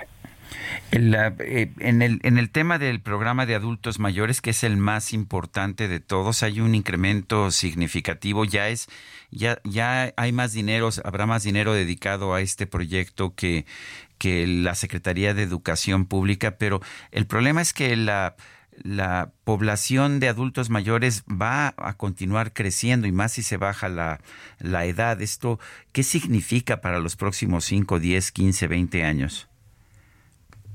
Bueno, es una, eh, es una perdón, es una contingencia fiscal muy importante para los próximos años. Pero eso, eso tiene cierta solución si se hace bien, porque yo creo que la mayoría de, las, de los observadores eh, creemos que es un programa correcto, es un programa socialmente eh, justo, digamos, para este de las pensiones, como les dicen, no contributivas, o sea, gente eh, mayor que no contribuyó para el ISTE, para MIMS, en fin, o para algún otro plan privado de pensiones, y que mueran en la pobreza, pues es poco justo. Entonces, eh, yo creo que es un programa bueno para proteger a esas personas, pero a esas personas, Sergio, el problema es que con los datos del funeral que, salieron recientemente, escudriñándolos, se ve como ese programa es ha sido ha sido a lo largo de este sexenio altamente regresivo, es decir, se, vierte más dinero del programa de adultos mayores a los deciles de la distribución del ingreso más elevados en vez de a los menos elevados. Eh, a los eh, primeros deciles que es donde se concentra la mayor pobreza, eh, particularmente la extrema, sí, sí les ha beneficiado, pero en mucho menos proporción que a los deciles más altos. ¿no? Entonces yo creo que se puede orientar mejor el gasto y dárselo ese beneficio pues a las personas que realmente lo necesitan. Pero parecería más bien que es otra motivación, una de dos, que es otra motivación la que tiene el gobierno de de este programa, o que simplemente los padrones que hicieron los servidores de la nación, que no son muy científicos muy informados. Oye, eh, ¿cómo ves esto que hemos escuchado de algunos legisladores de Morena que dicen antes se robaban el dinero, no sabíamos en dónde iba a parar el dinero. Ahora el dinero es para obras importantes como el tren Maya, es decir, que ahora el dinero sí se utiliza de manera correcta. Pues eso, eso habría que verlo, porque mira, los proyectos de inversión públicos, y no nada más en México, sino en todo el mundo, digamos, la buena práctica internacional es hacer una evaluación de los proyectos, es decir, si a lo largo del tiempo van a rendir eh, eh, recursos que van a superar su gasto eh, de inversión cuando se hace, ¿no? eso lo hacen las empresas privadas cuando hacen un proyecto de inversión y, el sector público, la manera, la buena práctica internacional es que lo hagan, hagan lo mismo, pero considerando la rentabilidad social, es decir, los beneficios que le pueden dar, que no son exactamente presentados a otras personas, pero también los perjuicios que pueden tener sobre el medio ambiente, etcétera, ¿no? Es la, evaluación costo-beneficio social. Ninguno de esos proyectos cumple con ese requisito. Y digo requisito porque está en la ley, está en la ley de presupuesto. Y ninguno de esos proyectos insignia de este gobierno tiene, ah, por lo menos que se conozca, que esté publicado, una evaluación de costo-beneficio eh, social. Entonces no sabemos si realmente se están bien. Y por otro lado, yo lo que le diría a estos legisladores es que pues, lo que yo sí he visto de videos, ¿no? Es a un hermano del presidente recibiendo dinero en bolsas y cosas de ese tipo. Eso sí lo he visto. Yo no niego, por supuesto, que la corrupción existió en este país por mucho tiempo, pero hay que realmente atacarla, no nada más decirlo. Muy bien, pues Carlos, como siempre, te agradecemos que puedas conversar con nosotros. Muy buen día. No, muchas gracias Lupita, gracias Sergio y gracias a la audiencia. Y yo también los felicito como muchos de sus oyentes por la calidad del programa. Muchísimas gracias, qué amable. Bueno, es Carlos Hurtado, director del Centro de Estudios Económicos del Sector Privado, un economista muy reconocido, muy respetado en todo el medio en nuestro país. El uh, ex secretario de Seguridad Ciudadana de la Ciudad de México, Omar García Harfush, va a, tener una conferencia de prensa este miércoles 20 de septiembre. Bueno, pues uh, se espera que en esta conferencia que tendrá lugar a las 13 horas en el Salón Galicia del Hotel Holiday Inn de Viaducto Río de la Piedad 260 en la Magdalena Michuca, Alcaldía Venustiano Carranza, pues ofrezca alguna idea sobre si pretende Omar García Harfusher, candidato, presentarse a la contienda para eh, seleccionar el candidato de Morena para el 2024 en la Ciudad de México.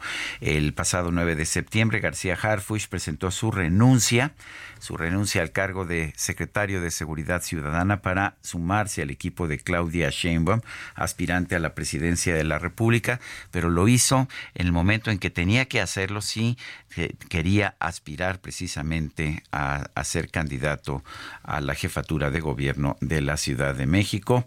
Eh, en un mensaje en su cuenta de X, eh, García Harfuch agradeció a Claudia Sheinbaum el haberlo designado como titular de la Policía Capitalina, lo que le permitió servir en tiempo completo a la ciudad.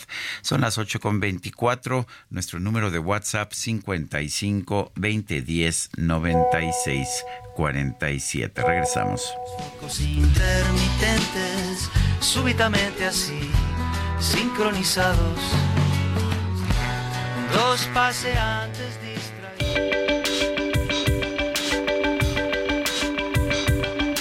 Sergio Sarmiento y Lupita Juárez quieren conocer tu opinión, tus comentarios o simplemente envía un saludo para hacer más cálida esta mañana. Envía tus mensajes al WhatsApp 55 20 10 96 47.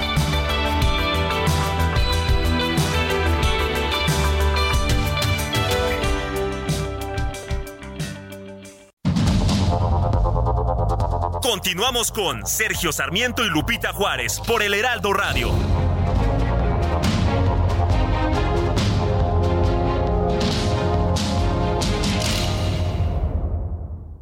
Durante Fiatstrena damos el grito con increíbles promociones. Enganche desde 10%, descuento de hasta 30 mil pesos, más tasa de 7.99%. Septiembre es de Fiatstrena, la gama italiana más accesible que nunca. Válido al 2 de octubre. CAT 31.9% informativo. Consulta fiat.com.mx. Jaque Mate con Sergio Sarmiento.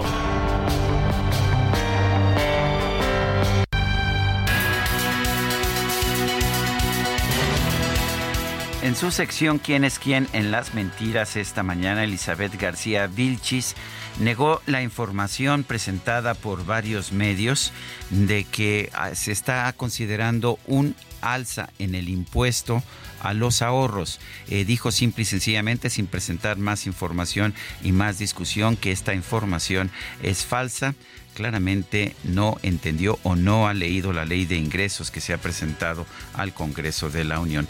Sí hay un incremento, quizás no en la tasa nominal de impuestos, pero en la tasa de retenciones. La tasa de retención de impuestos aumenta de forma muy importante, está aumentando en 900% del 0.15% en 2023 a 1.48% en 2024. Esto significa que eh, mes con mes las instituciones financieras que retienen parte del interés que pagan a los ahorradores, pues tendrán que incrementar estas retenciones en 900%. Lo peor de todo es que los eh, ahorradores más ricos, los que hacen declaración anual, podrán compensar estas retenciones contra sus ingresos totales y pueden así pues salir más o menos más o menos a mano de la situación. Pero los ahorradores más pobres, los ahorradores que no presentan declaración anual, pues para ellos esta retención se convierte en el pago definitivo de impuesto. El impuesto sobre el ahorro siempre ha sido muy injusto. Se supone que cuando una persona recibe intereses sobre un ahorro es porque ya pagó impuestos sobre la renta, sobre los ingresos que le permitieron tener un ahorro. El volverle a cobrar un impuesto nada más por el delito de ahorrar dinero me parece sumamente, sumamente injusto. Durante muchas décadas, de hecho, en México no se cobró impuestos sobre el ahorro porque se consideraba obligación del Estado promover el ahorro. Ahora no solamente está este impuesto, sino que el incremento en la retención puede ser muy negativo, sobre todo para los ahorros, para los ahorradores más pequeños, los que no presentan declaración anual. Elizabeth García Vilchis dice que es falso. Yo más bien diría que, aunque no esté mintiendo, simplemente no ha entendido el tema. Yo soy Sergio Sarmiento y lo invito a reflexionar.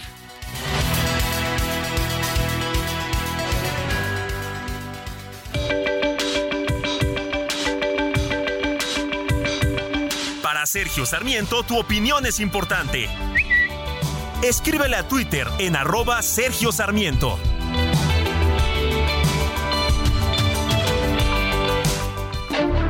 Este 20 de septiembre cumple 75 años el escritor y guionista estadounidense George R. R. Martin, uno de los exponentes más importantes de la literatura contemporánea de fantasía, ciencia ficción y terror. Es conocido especialmente por ser el autor de la serie de novelas Canción de Hielo y Fuego, la cual fue adaptada a la televisión con el título de Juego de Tronos en referencia al primer libro de la saga. Además, George colaboró en el apartado artístico y el guion del videojuego de From Software, Elden Ring, desde la infancia, se interesó por la lectura y se convirtió en un precoz escritor de relatos. En su juventud cursó estudios universitarios de periodismo en la Northwestern University, donde se graduó en 1971. A lo largo de su carrera ha ganado diversos reconocimientos como el premio Hugo, el premio Nebula, el premio Science Fiction Chronicle, el Bram Stoker y el premio Mundial de Fantasía, entre muchos otros. Hola Sergio, Lupita, aquí desde un bello día en la Ciudad de México. Les mando un fuerte abrazo, saludos, nos vemos aquí Carolina, bye.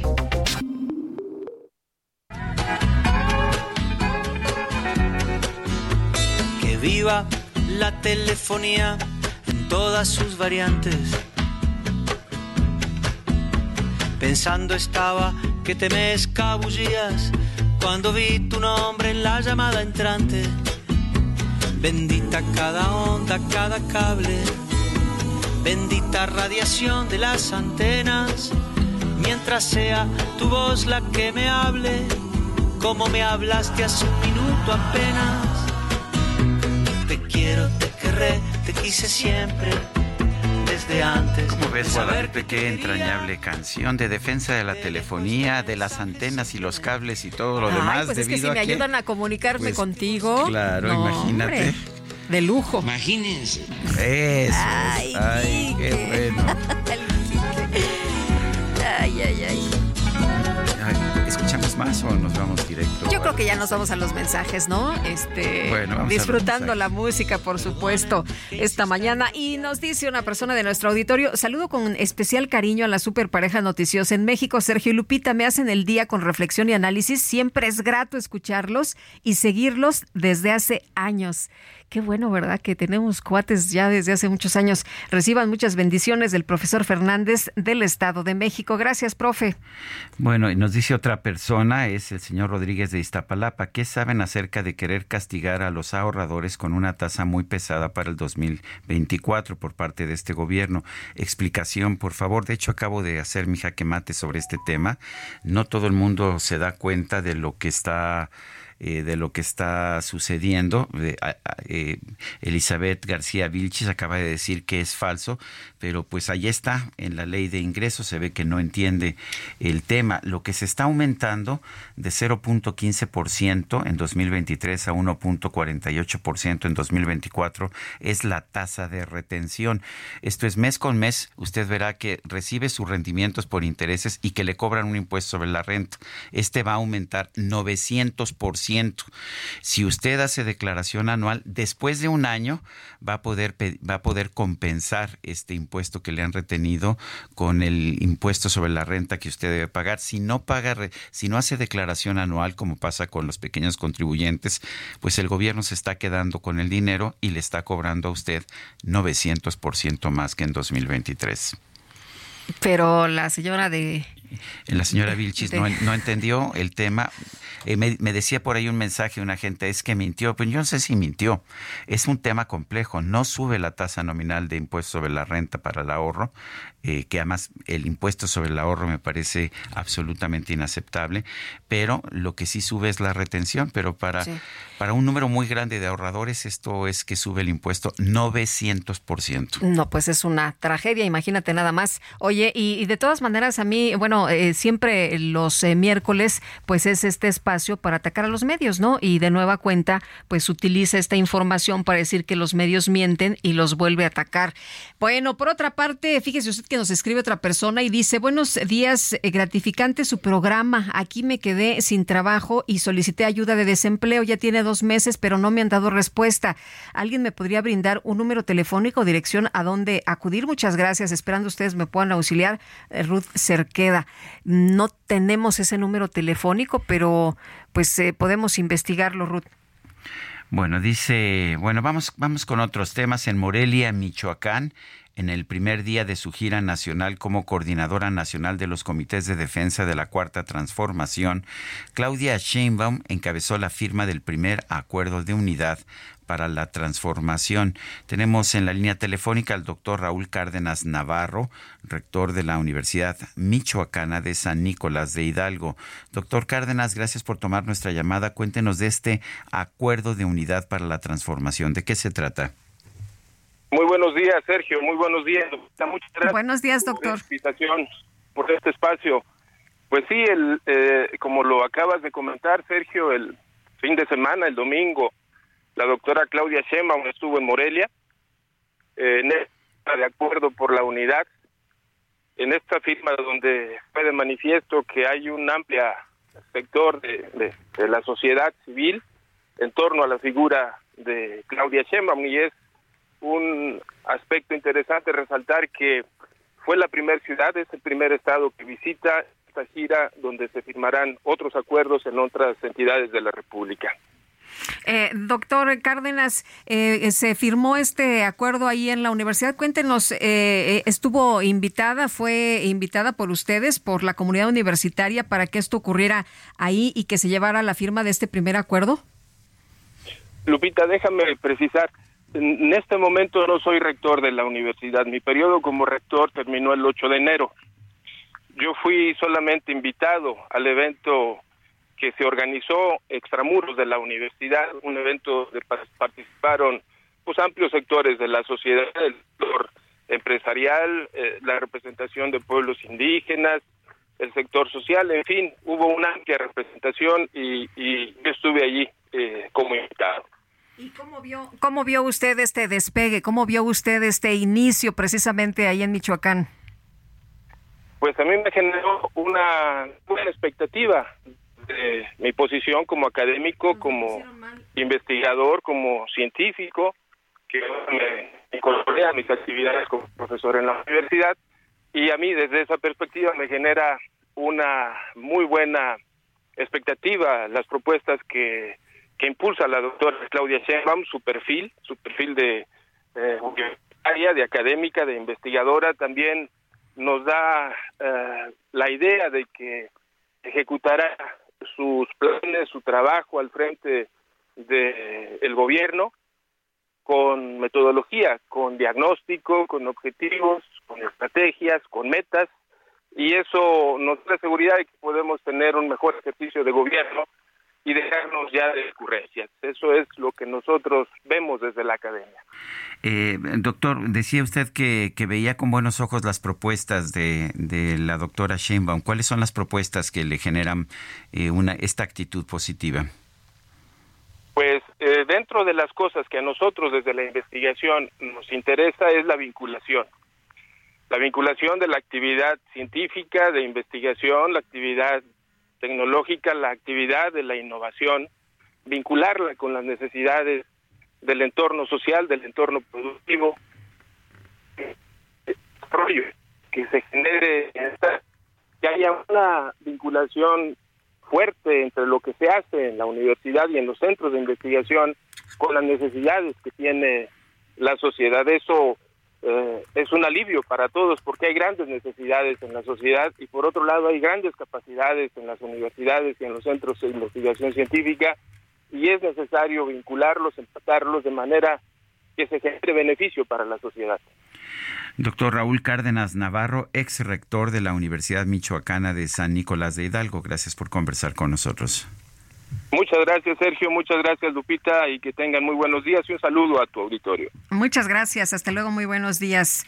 Bueno, y vamos a continuar con más eh, temas importantes esta mañana. Del 7 al 15 de octubre se va a llevar a cabo la Feria Internacional del Libro de Monterrey. Enoc de Santiago, director de la Feria del Libro de Monterrey. Bienvenido. ¿Qué tal? Buenos días. ¿Qué tal, Lupita? Sergio, muchas gracias por recibirme. Muy buenos días a todos los que nos escuchan. Bueno, hemos tenido oportunidad de estar por allá en esta feria del libro interesante y cuéntanos qué es lo que nos espera para esta edición. Mira, pues nosotros felices de esta gran apuesta que hace el Tecnológico de Monterrey para esta trigésimo primera edición ya de la Feria del Libro de Monterrey, que se lleva a cabo, como bien dijiste, del 7 al 15 de octubre.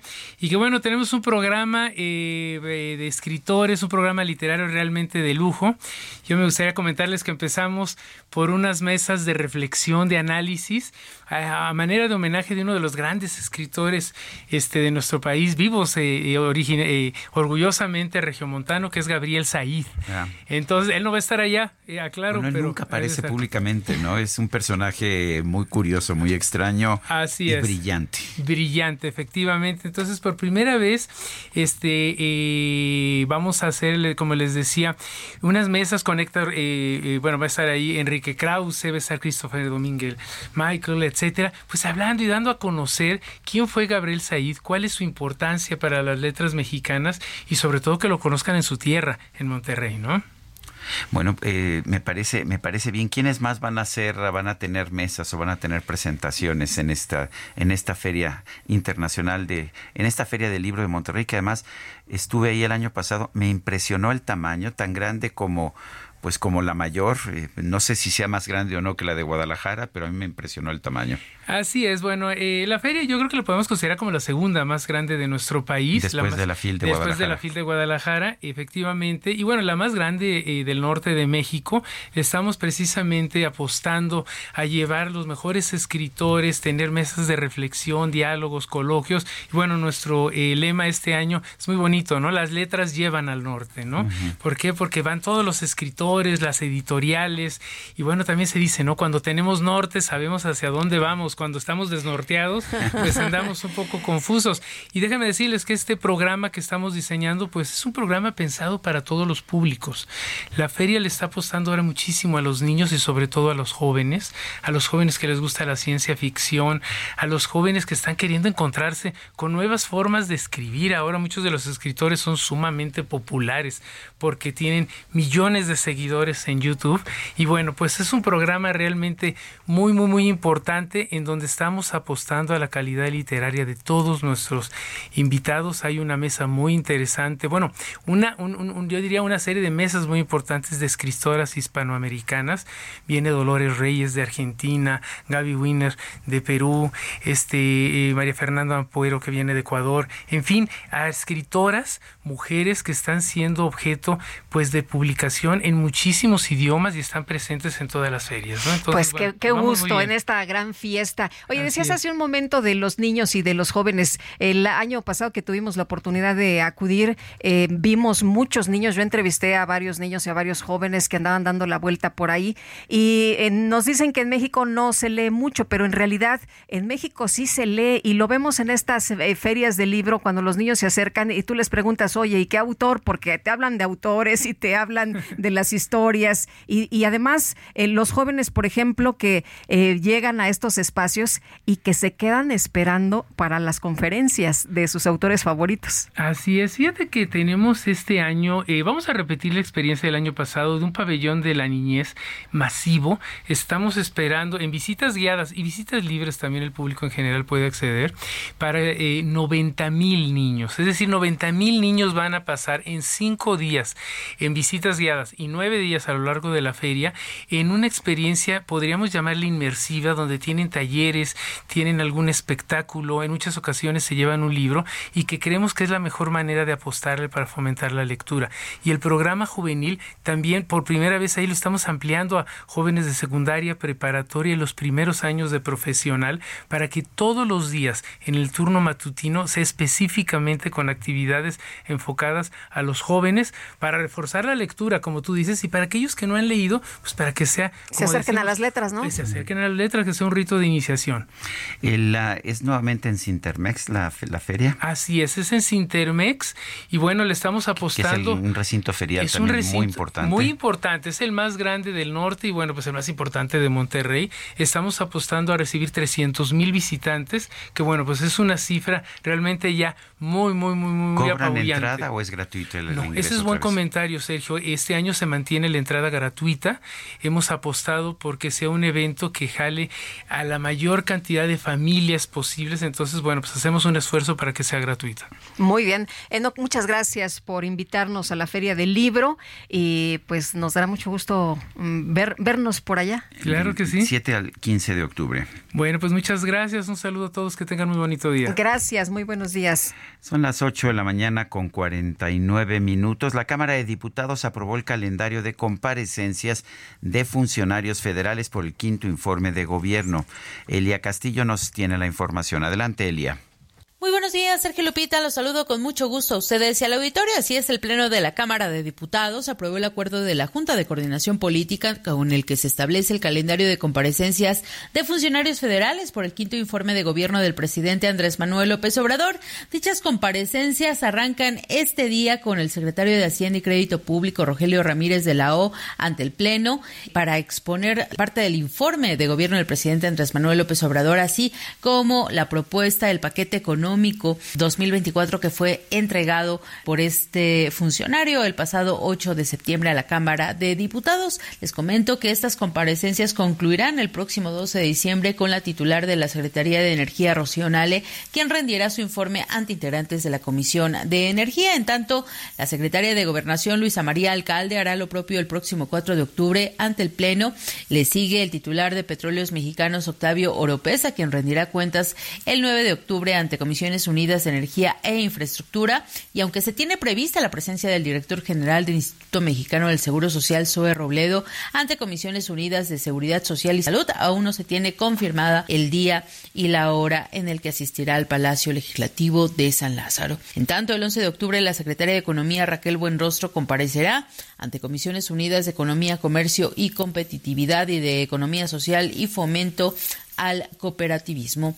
La seguirá el titular de la Secretaría de Desarrollo Agrario, Territorial y Urbano, quien rendirá eh, su informe el 12 de octubre y aunque eh, su fecha de comparecencia está pendiente. También está programada la presentación ante el Pleno de Arieta Montiel, secretaria del Bienestar. Le sigue la secretaria de Cultura, Alejandra Fraustro y eh, que también comparecerá en este caso ante Comisiones Unidas. Los directores de la Comisión Federal de Electricidad, Manuel Bartlett, y del Instituto de Seguridad y Servicios Sociales de los Trabajadores del Estado también fueron considerados en el calendario, aunque también se encuentra pendiente el día y la hora. El titular de la Secretaría de Agricultura y Desarrollo Rural, Víctor Manuel Villalobos, comparecerá el próximo 23 de noviembre ante el Pleno y el 28 de ese mismo mes la Secretaría De Seguridad y Protección Ciudadana, Rosa Isela Rodríguez. Este es el reporte que les tengo. Muy buen día. Muy buen día, Elia Castillo. Gracias por esta información. Pues estaremos atentos, ¿no? El primero en desfilar es el secretario de Hacienda y pues hay muchísimas cosas. Y le van a preguntar sobre ese aumento en la retención del impuesto sobre el ahorro que dice Elizabeth García Vilchis que no existe. Que no existe. Bueno, y vamos con información de Noemí Gutiérrez. Hay una reunión eh, Noemí o eh, danos, danos eh, información. Eh, tengo entendido que tiene que ver con Marcelo Ebrar. Cuéntanos. Hola, muy buenos días, eh, Sergio Lupita. Pues les comento que estamos aquí en un salón de eventos especiales en la colonia del Valle, en Avenida Coyoacán. Antes de las 8 de la mañana llegó el ex canciller Marcelo Ebrar a una reunión que tiene con 32 diputados y hace unos minutos acaba de llegar Ignacio Mier, que es el coordinador de los diputados de eh, Morena. Él nos comentó que viene a hablar con el carnal, así dijo, y ya dijo que después de este encuentro pues ya podría dar algunos detalles. Ya hablamos con algunos diputados como Jacob Poleski, Emanuel Reyes y también la diputada Selene Ávila y ellos están informando que también se van a conformar como un bloque dentro del poder legislativo, pero que también están apoyando a Marcelo Ebrard y ellos dicen que tienen derecho a asociarse, que no están formando ninguna corriente, ninguna tribu, como dijo ayer Mario Delgado, pero también van a plantear sus inquietudes en materia legislativa. Vimos también llegar a Leida Lavez, que es vicecoordinadora de los diputados de Morena, sin embargo, salió a los pocos minutos muy molesta sin dar ninguna declaración. Ya los diputados eh, que apoyan a Marcelo Ebrard nos, nos comentaron que la vicecoordinadora pues no estaba invitada a este encuentro, solo Ignacio Mier que llegó hace unos minutos y se prevé que esta reunión pueda durar al menos unas dos horas y ya después tendremos el detalle de todo lo que se acordó en este lugar, Sergio y Lupita. Bien, pues estaremos atentos y regresamos contigo, Noemí. Muchas gracias. Muy buenos días. Hasta luego, muy buenos días. Pues interesante, ¿no? Que esté reunido con los eh, eh, diputados. A ver. Vamos a ver. Y bueno, y la vicecoordinadora que no la quisieron recibir. Aleida, a la vez, ¿no? Que pues que no estaba invitada. Pues qué interesante, ¿no? Si, si pensaban que era parte que se iba a mantener dentro del grupo, me parece que ahora va a ser mucho más difícil, ¿no? Si ya le hicieron la grosería. Bueno, son las 8 con 54 minutos. El Papa Francisco aseguró este miércoles que el colonialismo no es un recuerdo del pasado. Hizo un llamado para que se deje de asfixiar a África porque no es una mina que explotar ni una tierra que saquear. Dice que en África hoy está hay que África hoy está desgarrada por tantos conflictos. Eh, después del conflicto político se ha desencadenado un colonialismo económico igualmente esclavizador. Eso es lo que sostuvo el Papa Francisco en la audiencia general celebrada en la Plaza de San Pedro. Nosotros vamos a una pausa y regresamos en un momento más. Aunque todos creen que han inventado algo y siguen siendo las mismas las canciones.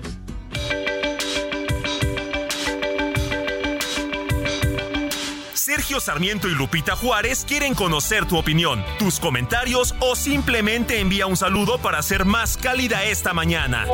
Envía tus mensajes al WhatsApp 55 20 10 96 47.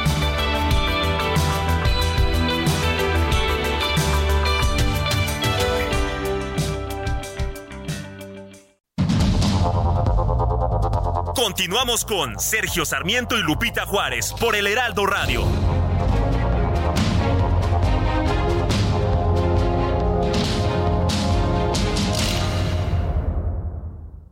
Para mí, darlo todo contra el cáncer Es la esperanza en sus ojos cuando decimos que el tratamiento es gratuito. es su sonrisa a pesar de los obstáculos.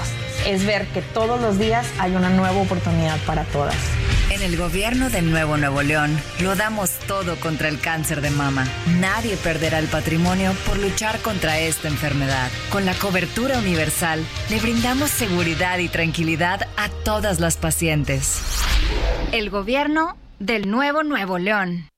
Quiero enterrar el pasado y creer que eres mía. Y que en tus sueños perdida te acerques si quieras vivir junto a mí. Por eso te digo bajito, te doy lo que sea por contigo. Por eso te canto al oído mi secreto cautivo, sin miedo a decirlo. Yo, yo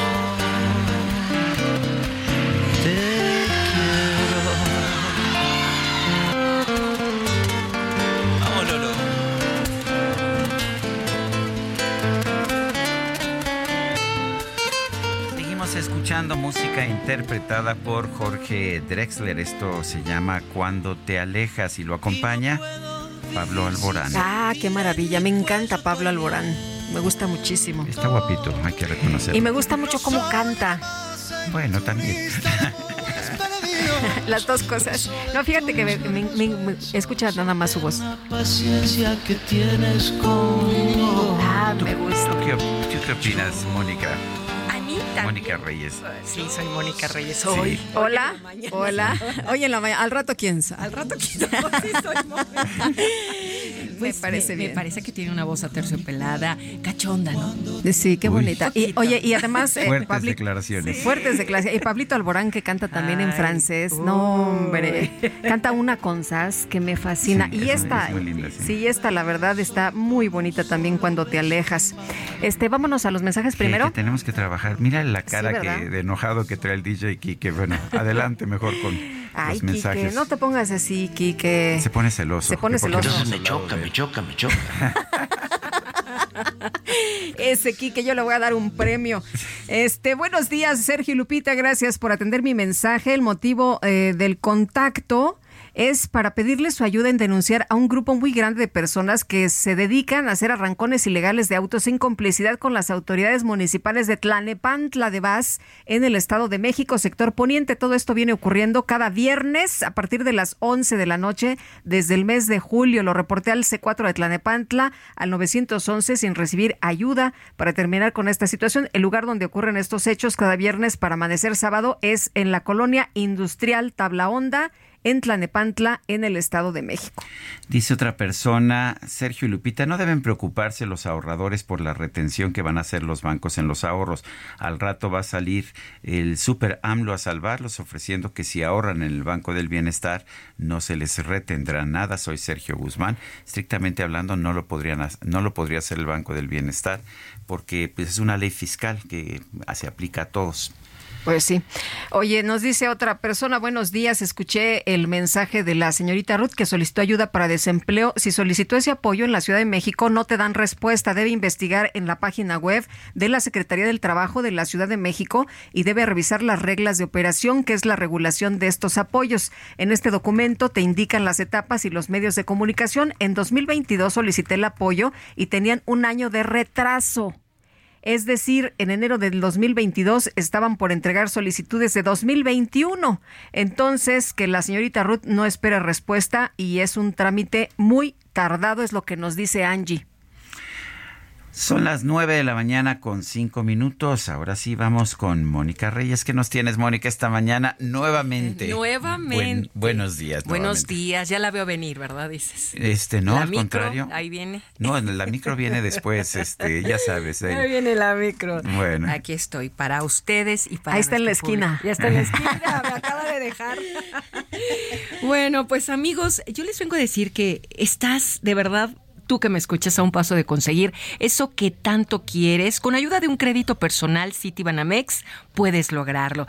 Fíjate, si ya recibiste la invitación, aprovecha. Solicita tu crédito en minutos desde la app Citibanamex Móvil, Bancanet o también en una sucursal puedes acudir. Además, por promoción, no pagas comisión por apertura. Así es que elige el plazo que más te convenga con tasa de interés anual fija preferencial. No dejes, de verdad no dejes pasar esta oportunidad. Requisitos y CAT en citibanamex.com. Ahora sí los dejo, disfruten. Gracias. ¿Es, es cierto que no te cobran en la micro deportiva? Nada, Nada, nada, nada. Yo llego y le digo, Julio, ¿qué canción ponemos hoy? Y con eso tengo gratis mi, mi pasaje. ¿Verdad, Bueno. Julio Romero? Pues mira, precisamente hablando de la micro deportiva, ya llegó. Ah, no, vamos a un resumen. Primero Ay, no, resumen. bueno, es que ya Ofrezco sabes. disculpa. No, pues es que no me había yo enterado de eso. Vamos entonces a un resumen de la información más importante. Aquí, este, aquí está el resumen. Vamos pues. Bueno, y empezamos con lo que dijo el presidente López Obrador. Aseguró que la extradición de Ovidio Guzmán a los Estados Unidos fue totalmente legal. Explicó que los plazos de este proceso fueron establecidos por la Fiscalía General de la República. El 13 se este, hace la solicitud, el 14 se notifica a el detenido y el día 15 se lleva a cabo la extradición. Eso es. Esto tiene que resolverlo la Fiscalía, es la que decide sobre los términos, los plazos, pero estoy seguro que es totalmente legal, apegado a lo que establece la ley. El presidente López Obrador también denunció que los conservadores y los pseudo defensores de derechos humanos han emprendido una campaña para desprestigiar la investigación del gobierno federal sobre el caso Iguala. Ha sido un asunto también manejado por los conservadores reaccionarios en contra nuestra y también para un grupo de pseudo defensores de derechos humanos aliados con organismos internacionales de derechos humanos, incluso de la ONU, de la OEA, que se han dedicado a medrar con el dolor de la gente, porque ellos viven muy bien, ganan muchísimo dinero, ganan en dólar y tienen un pensamiento también muy conservador, muy reaccionario. Entonces están queriendo pues eh, manchar la investigación que estamos haciendo, descalificar el trabajo que estamos haciendo. Integrantes de la nueva Asociación de Abogados Morelenses, así como diversas organizaciones civiles, exigieron que respeten los derechos del fiscal general del Estado, Uriel Carmona presidente de Brasil, Luis Ignacio Lula da Silva, advirtió ante la Asamblea General de la ONU que en Guatemala podría llevarse a cabo un golpe de Estado para impedir la investidura del presidente electo Bernardo Arevalo. Por su parte, el presidente de Irán, Ebrahim Raisi, acusó al gobierno de los Estados Unidos de agravar el conflicto entre Rusia y Ucrania. Aseguró que su país está a favor de que se firme un acuerdo de paz. La Corte Penal Internacional informó que esta semana detectó una actividad inusual en sus sistemas informáticos, por lo que se adoptaron medidas inmediatas para responder a este incidente y mitigar su impacto.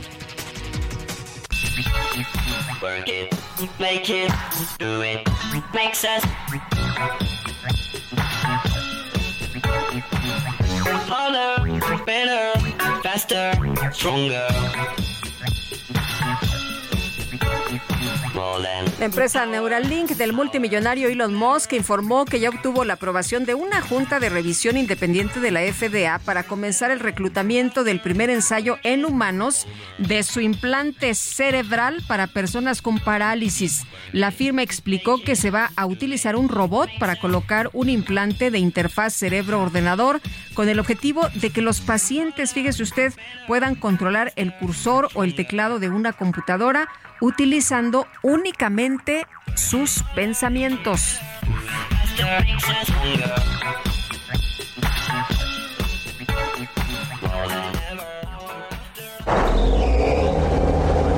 Desde México para el mundo entero.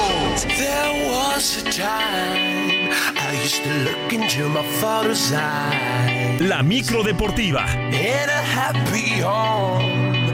Was a king I had a golden throne. Antes que nada, muy buenos días.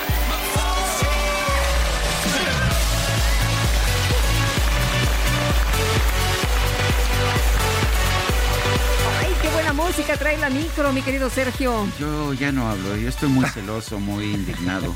Como de que a Mónica Reyes no le cobras y a mí sí.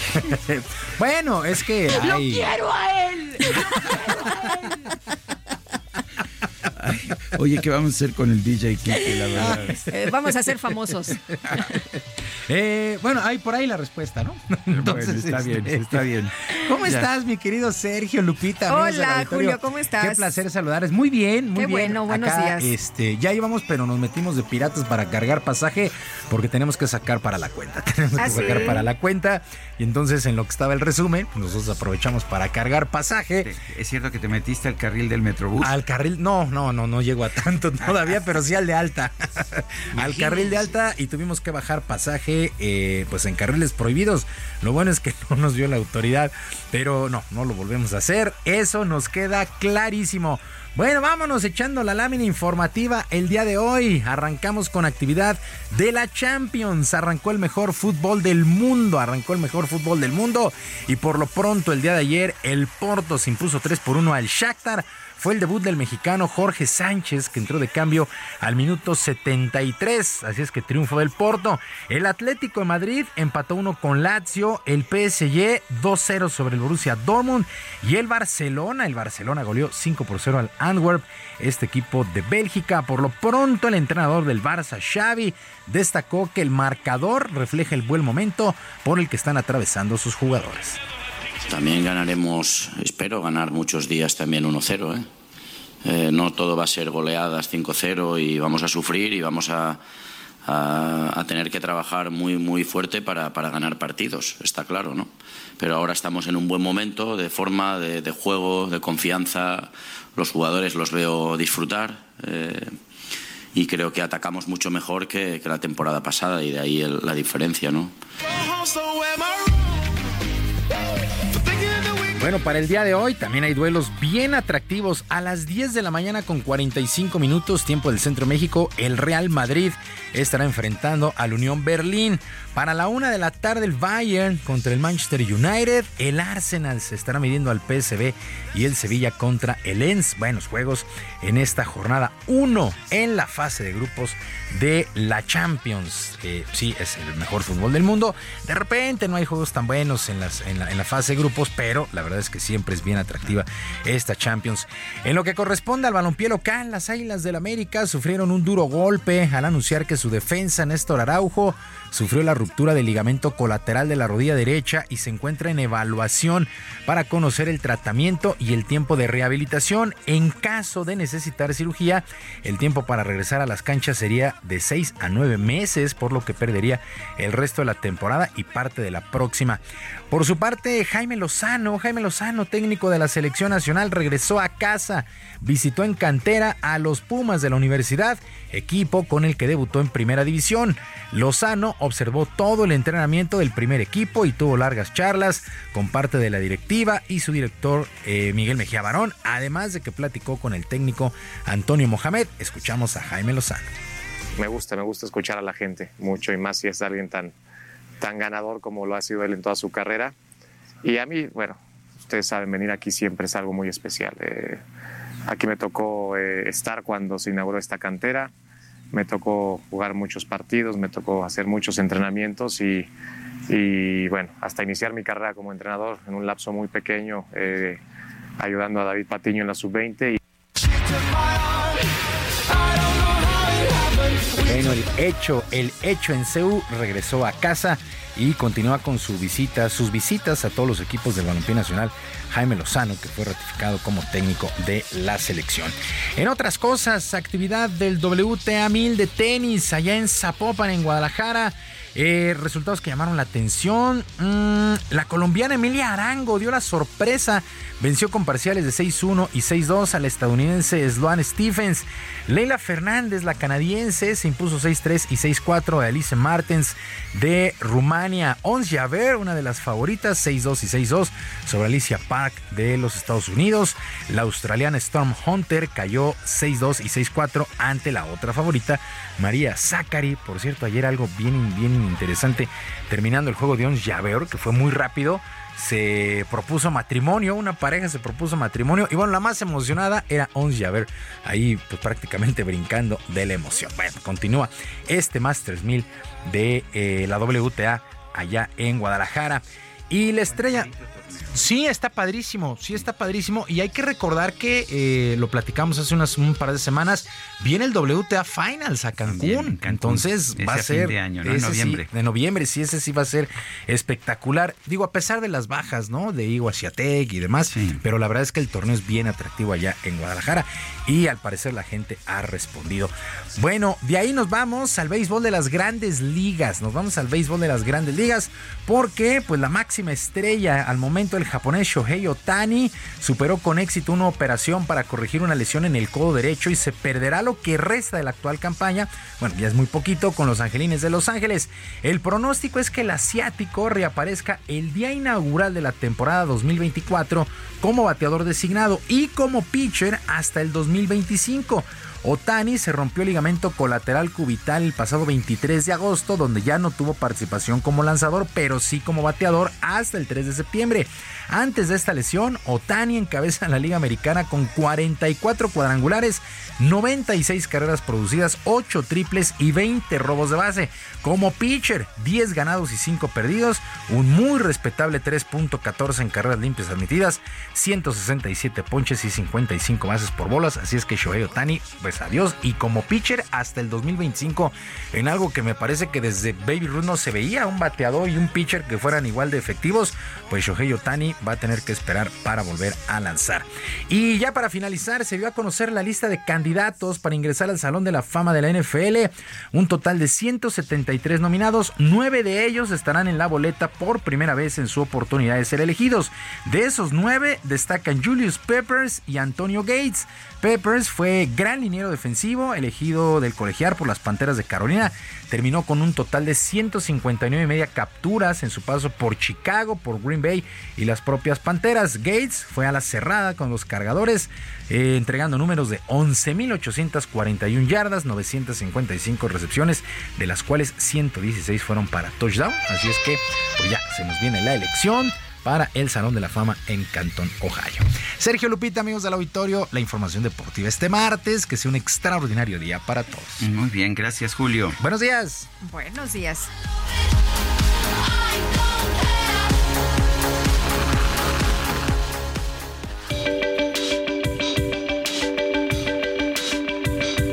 Para Lupita Juárez, tu opinión es importante.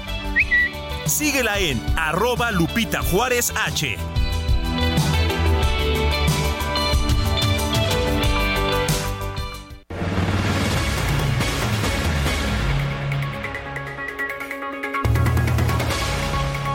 Y seguimos con la información. Artículo 19 dio a conocer su informe Violencia contra la prensa entre ataques, estigmatización y ausencia del Estado. Vamos a platicar con Leopoldo Maldonado, director regional de la organización Artículo 19. Leopoldo, como siempre, un gusto poder platicar contigo. Muy buenos días.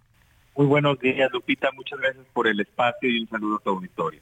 Oye, pues eh, cuéntanos de este estudio, de este informe que se da a conocer. Eh, todos los días vemos eh, ataques en contra precisamente de los medios de comunicación, eh, donde pues habla de las notas que se publican ¿no? en los medios. se habla o se quiere pretender señalar que son mentirosos, que no dan la información correcta. Pero bueno, pues también se han registrado agresiones en contra de los miembros de los medios de comunicación, agresiones físicas. Y así es, la violencia no para y como, y como hemos comentado en numerosas ocasiones, pues es, un, es una espiral que lleva mucho tiempo, pero que efectivamente el sello del sexenio es este estigma y este afán por descalificar a, a, los medios de comunicación en términos de la calidad de la información, es decir, el Estado o el jefe de Estado erigiéndose en un verificador de la información, situación que sale totalmente del marco jurídico de los derechos humanos, ¿no? De hecho es contrario a los estándares internacionales. Eh, pero en ese contexto de estigma es que tenemos que el primer semestre del 2023 se perpetraron 272 agresiones contra la prensa. Esto equivale a una agresión cada 16 horas. Eh, de estas, 84 fueron contra mujeres, 148 contra hombres, 40 contra medios de comunicación. Y aquí cuando empezamos a hacer el desglose, eh, Lupita, encontramos, por ejemplo, que eh, el 25% de los casos son casos de hostigamiento e intimidación, en el 22% son el uso ilegítimo del poder público y el 18% son amenazas. Hay que recordar que se ha incrementado de manera exponencial lo que consideramos como discurso estigmatizante, eso representó 47 casos, y también ha venido una andanada de actos de acoso judicial, es decir, se activa el aparato de Estado para amedrentar a periodistas. Tenemos 12 casos solamente el primer semestre, es decir, dos por mes. Esto no lo habíamos visto antes. Y otra tendencia que nos preocupa es que una de cada dos agresiones es cometida por funcionarios públicos, es decir, el 50%.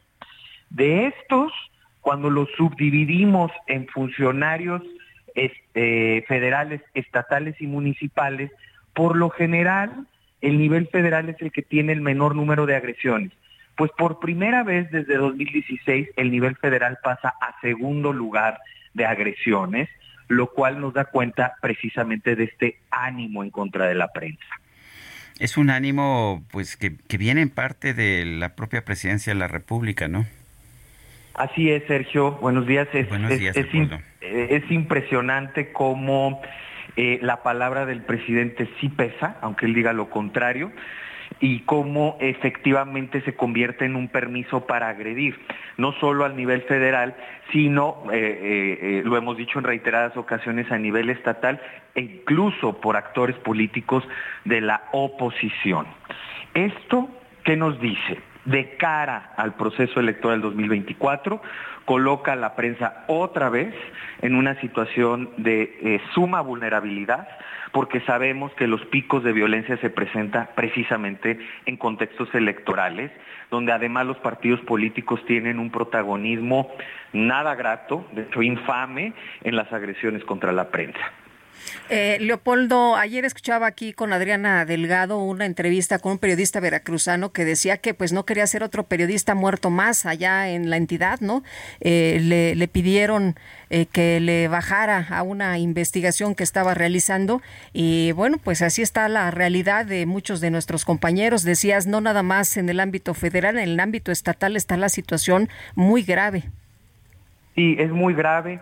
Es donde se dan, por ejemplo, los asesinatos. En este caso, el primer semestre reportamos tres asesinatos en posible vínculo con la labor de las víctimas, una desaparición que sigue sin resolverse precisamente en Veracruz, eh, un estado, por cierto, en donde pues desde el sexenio de Duarte ha venido una espiral de violencia brutal en general, ¿no? Contra la población, pero particularmente en contra de la prensa y que el eh, actual gobierno de Cuitlagua García le ha echado más leña al fuego con este discurso virulento, precisamente tratando de replicar el discurso del presidente en contra de la prensa, ¿no? Entonces, eh, hay una enorme irresponsabilidad política cuando desde la tribuna pública y pretendiéndose hacer las víctimas, se descalifica la prensa por gente que se lo toma en serio, ¿eh? y hay gente que pasa del dicho al hecho.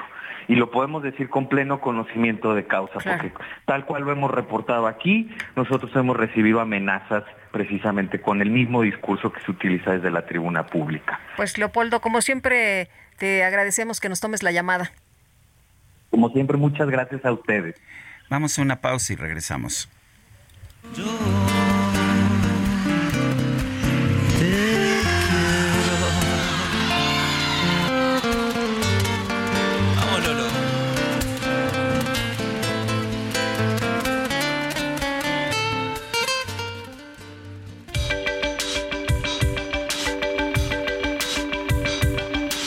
Sergio Sarmiento y Lupita Juárez quieren conocer tu opinión, tus comentarios o simplemente envía un saludo para ser más cálida esta mañana. Envía tus mensajes al WhatsApp 55 20 10 96 47.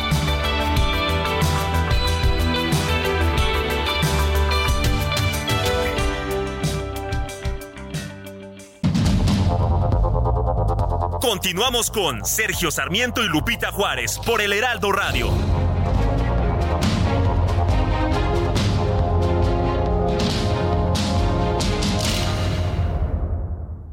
Descubre el soporte ideal para un sueño saludable toda la noche.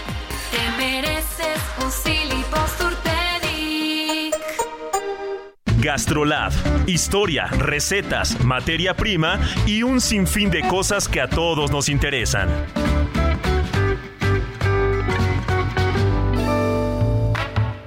Hola amigos del Heraldo Radio, soy el chef Israel Arechiga de Gastrolab y hoy tengo una receta que en donde más si no es en gastrolabweb.com donde la encontré y es un antojito que estoy seguro que van a querer hacer en casa, así que anótenle muy bien. Sobre todo porque es una receta de una pizza, pero con una masa diferente. En este caso no va a tener trigo, sino va a tener avena. Entonces quien tiene celiaquía o quien quiera hacer algo diferente, este es el momento para anotarlo. Los ingredientes son muy sencillos, dos piezas de huevo, una taza y media de harina de avena, que si no tienen harina de avena lo que pueden hacer es ligeramente en un sartén que no se queme y una vez que se haya enfriado, porque si no va a estar como un poquito elástica, una vez ya fría se pone crujiente y entonces en la licuadora la vamos a hacer. También vamos a necesitar un poco de polvo para hornear, un poco de agua y por supuesto lo que va a tener arriba en la masa, salsa de tomate, un poco de jamón de pavo o jamón serrano, queso mozzarella y orégano.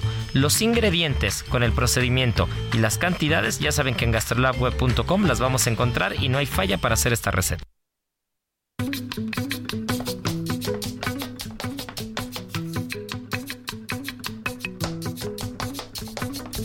Dentro de un surco abierto vi germinar un lucero de infinita soledad y con una canasta le vi regar con agua de un arroyo de oscuridad. A Malaya la siembra se echó a perder y el agua del arroyo se echó a correr. Al lucero le gusta la libertad y al agua del arroyo la claridad. No dio fruto el lucero, se fue a alumbrar y el agua del arroyo le fue a cuidar. Qué linda canción, ¿verdad? El Muy surco. bonita. ¿Cómo, ¿Cómo dijiste que se demostró que nuestro amigo Heriberto Velázquez tiene Sí corazón? tiene, sí tiene corazón. Sí tiene corazón. Claro que tiene corazón. Heriberto, muchos saludos. Él pidió la canción.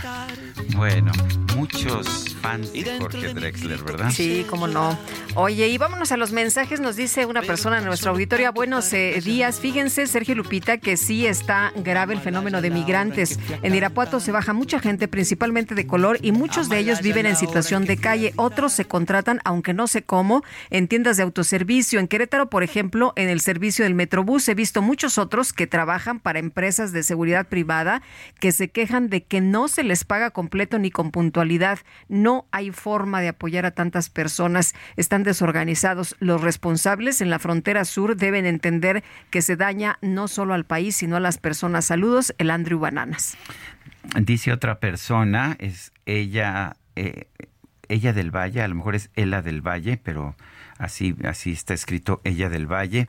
Por medio de ustedes, quiero pedirle al señor Fernández Noroña que aclare por qué compara a la ingeniera Xochitl Galvez con la señora Yasmín Esquivel en cuanto al plagio de su tesis, aunque Xochitl hoy en la mañana hizo una aclaración, no está por demás que el señor Fernández Noroña nos presente pruebas, ya que desgraciadamente goza de levantar falsos y fue su declaración en un noticiero que tiene mucha audiencia. Le agradezco mucho su atención y les deseo que tengan un un lindo domingo. No, pues todavía falta, ¿verdad? Para el domingo. Todavía pero bueno, falta. Pero es- espero que tengamos un buen, bonito domingo. Sí, también un buen miércoles y un buen jueves y un buen viernes y un buen sábado. Y todo lo que falta. Bueno, vamos con Alberto García. Adelante, Alberto. Muchas gracias Sergio, Lupita, muy buenos días y buenos días a nuestros amigos que nos escuchan. ¿Están listos para estrenar? Descubran ya la nueva BYD Yuan Plus, la mejor SUV 100% eléctrica que Liverpool trae para ustedes. Llévensela con una tasa desde 0% y 0% de comisión por apertura pagando con su crédito Santander. No esperen más por su auto, contamos con disponibilidad inmediata. Visítenos en su distribuidor BYD Liverpool más cercano. Estamos en Perisur, Galerías Insurgentes, Galerías Cuapa, Plaza Satélite y Galerías Atizapán. Gracias por dejarnos ser parte de su vida. Vigencia del primero al 30 de septiembre de 2023. CAT promedio 19.7% sin IVA. Tasa de 0% aplica con 40% de enganche a un plazo de 12 meses. Válido al pagar con su crédito Santander. Consulten términos y condiciones en liverpool.com.mx. Muy buen día. Que tengan todos un excelente miércoles. Igualmente, igualmente, Alberto. Gracias. Buenos días. Bueno, eh, se encuentra con nosotros Miguel Torres Macasek, espero haberlo pronunciado correcto, director general de Familia Torres y presidente de Miguel Torres Chile.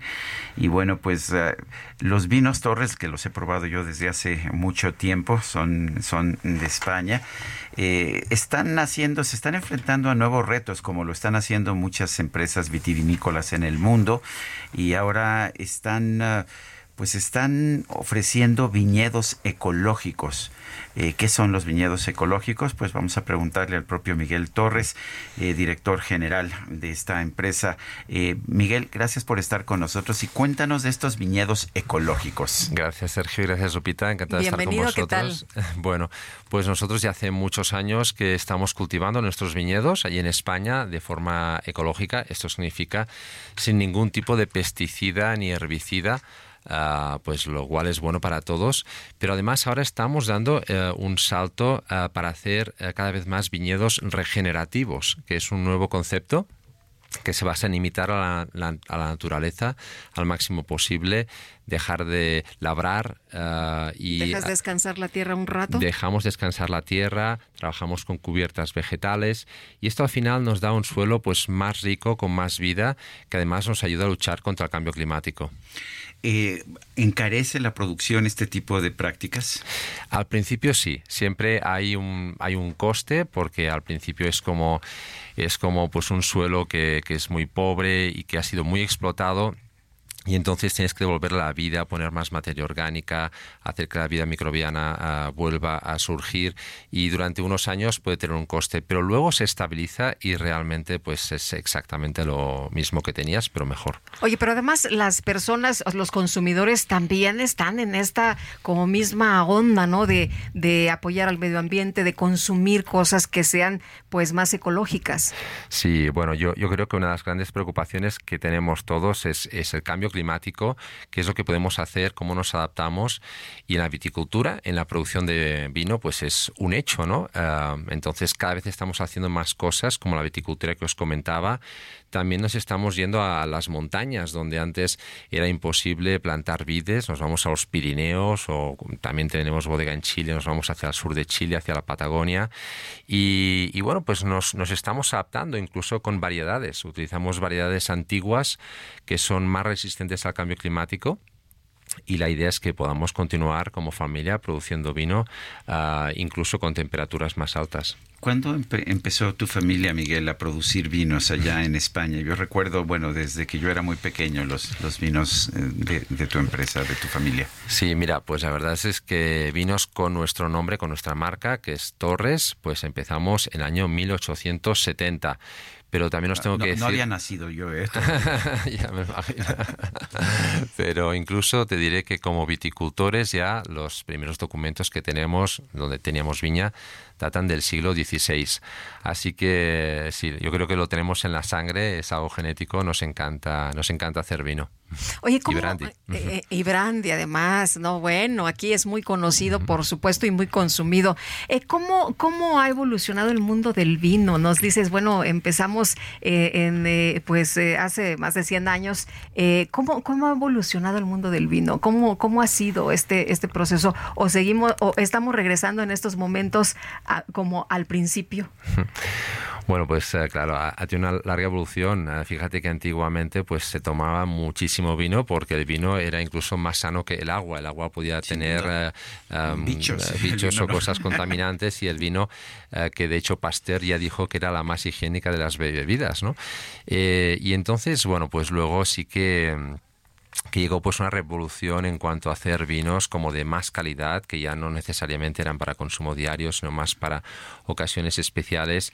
Y es aquí donde vemos, bueno, pues el gran uh, florecimiento de la viticultura, ¿no? Uh, cuando las variedades francesas salen de Francia, cuando otras zonas vitivinícolas empiezan a emerger, como España, Chile, Argentina, etcétera. Y, y bueno, pues ahora realmente hay una finura a la hora de hacer los vinos impresionante. A veces hablamos de, de vinos de producciones muy, muy limitadas, de apenas una hectárea, vinos que realmente tienen una capacidad de envejecimiento fantástica, ¿no? Que son, son como joyas realmente, joyas de la naturaleza. ¿Tú ves que el futuro de, de la industria vitivinícola es hacia estos cultivos ecológicos? Sí, estoy, estoy convencido porque es que frente a la emergencia climática que estamos teniendo, pues tenemos que, hacer cambios, ¿no? Yo creo que los hemos de hacer y el consumidor nos lo va a pedir también. Y tanto la viticultura ecológica como sobre todo ahora la regenerativa creo que es lo correcto, creo que es lo que tenemos que hacer. Pues Miguel Torres, y supongo que tu apellido materno es Machasek, ¿eso es? ¿O Ma Maxasek? Machasek, sí, Machasek. viene de, de, de es, madre checo, es, ¿no? es, checo, pero mi madre es alemana, sí. Eso es. Miguel Torres Ma Ma Machasek, director general de Familia Torres y presidente de Miguel Torres Chile. Gracias por estar con nosotros y, y darnos a conocer esta información. Como me gusta mucho el vino, yo todo sí. lo que tiene que ver con el vino me llama la atención. Gracias. Encantado de estar con vosotros. Muchas gracias. Gracias. Eh, son las 9 de la mañana con 41 minutos. Para mí darlo todo contra el cáncer es la esperanza en sus ojos cuando decimos que el tratamiento es gratuito. Es su sonrisa a pesar de los obstáculos. Es ver que todos los días hay una nueva oportunidad para todas. En el gobierno de Nuevo Nuevo León lo damos todo contra el cáncer de mama. Nadie perderá el patrimonio por luchar contra esta enfermedad. Con la cobertura universal le brindamos seguridad y tranquilidad a todas las pacientes. El gobierno del Nuevo Nuevo León. Discúlpame por suponerte especial, por creer que eras más alto que la luna. Viví en una jaula de cristal, pero hoy quiero volar como ninguna. Atiéndeme, no quieras darme explicación. Bueno, Ay, y Guadalupe. Ay, ay, dolor, ya me volviste a dar. No, bueno, como que ya este. Eh, híjole. Apenas es miércoles. Apenas se siente, se siente como... como... viernes, ¿verdad? Sí, así bueno, es. pues fíjate, mi querido Sergio, que el próximo 28 de septiembre en el Cantoral se va a presentar la Bohemia 77 y Bruno Danza, ese cantautor, está con nosotros esta mañana. Bruno, bienvenido, muchas gracias por estar aquí. Gracias Lupita Sergio por el espacio, muy contento de estar con todos ustedes y pues sí, la Bohemia 77. Eh, Miguel Luna, eh, Carlos Macías y, su servidor Bruno Danza en vivo cantando las canciones que nos ha grabado eh, tanta gente, ¿no? Y que ha sido pues de alguna manera musicalizado el soundtrack de la vida de muchas personas. No era el plan, pero... es, es, la historia de nuestras vidas, mi querido Bruno. Sí, muchas de estas, muchas de estas canciones que ustedes han hecho. Y ayer que fue el simulacro, eh, pensaba. Es que en el amor no hay simulacros, ¿no? o sea, verdad. Es verdad. Es verdad. Oye, pero cuéntanos eh, de, de, esta presentación. Es el 28 de septiembre. 28 de septiembre en el Cantoral. Uh -huh. Ahí los esperamos. La verdad, este, eh, pues es una bohemia total sin límite de tiempo. Sin límite de tiempo. O sea, sí va a ser bohemia, bohemia. Sí, hasta que la gente nos, nos, la gente nos va a pedir y vamos a seguir. ¿Verdad? Y, y todos tenemos canciones eh, muy importantes. Carlos Macías, por ejemplo, es un gran eh, cantautor que uh -huh. interpretando él mismo las canciones luego se las graba, ¿no? En mi caso, pues yo soy como sastre, cantas lo que sea o te, te, ajustas a lo que sea. Eh, compongo para, para mucha gente. Eso es. Y pues tengo más de 500 canciones grabadas con Se les, diferentes les haces trajes a la, a la, medida. Sí. Oye, ¿cómo se hace eso? ¿Te, ¿Te, te, pide el cantante o tú le dices al cantante, mira, traigo esto que creo que es para ti? ¿O te dice el cantante, sabes qué, hazme una de rompe y rasga? Así es. Eh, al principio no sabía cómo hacerlo. Eh, ahora hacen juntas y hacen eh, reuniones con los compositores, las discográficas, eh, las empresas de management de los artistas, el artista mismo. Uh -huh. Me dice, quiero una canción así, de esta forma, etcétera. Uh -huh. Antes no se daba, ¿eh? No. Oye, Bruno, ¿cómo empezaste a componer? ¿Cómo? Y además dices, bueno, son más de 500 canciones. ¿De dónde sale tanta inspiración? Eh? Pues yo no sabía que me iban a grabar tantos artistas. Yo empecé a componer porque yo quería cantar, ¿no? Y, así fue como, como fui como, empezando a componer. La primera canción la compuse a los 15 años, años después me la grabó Industria del Amor y fue premio BMI en los Estados Unidos, fue el primer eh, reconocimiento. Entonces sí empecé bien, ¿verdad? Y siempre es bueno empezar por con el pie derecho, ¿no? En cualquier cosa que hagas. Oye, y cuéntanos entonces ¿Cómo, ¿A qué hora empiezan esta bohemia del 28 de septiembre y cómo se va desarrollando? ¿Hay más músicos que los apoyan o es nada más con las guitarras de ustedes? Sí, hay, hay más músicos, por supuesto, eh, pero todo es muy, muy... Este, ¿Improvisado? no, tan, no es improvisado, sino más bien muy íntimo. Eso es. Contaremos historias de las canciones, porque cada canción tiene una historia. A ver, por ejemplo, alguna pues mi error, mi fantasía, que es mi parteaguas, es mi antes y mi después. Al principio componía yo solamente para mí, mi manera de hablar, mi tesitura. Y con, con Edith, en el disco de Edith Márquez, arranqué a componer para otros y para otras, ¿no? Y pues bueno, el, enorme gusto de tener primer lugar en España con Malú, con La prueba de ti, con Lupita D'Alessio, que, que eh, compuse el álbum entero, nuevo, ¿no?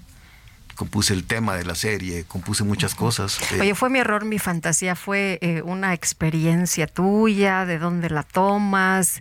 Eh. No sabía cómo hacerlo, salí de esa junta y dije, no le voy a entrar.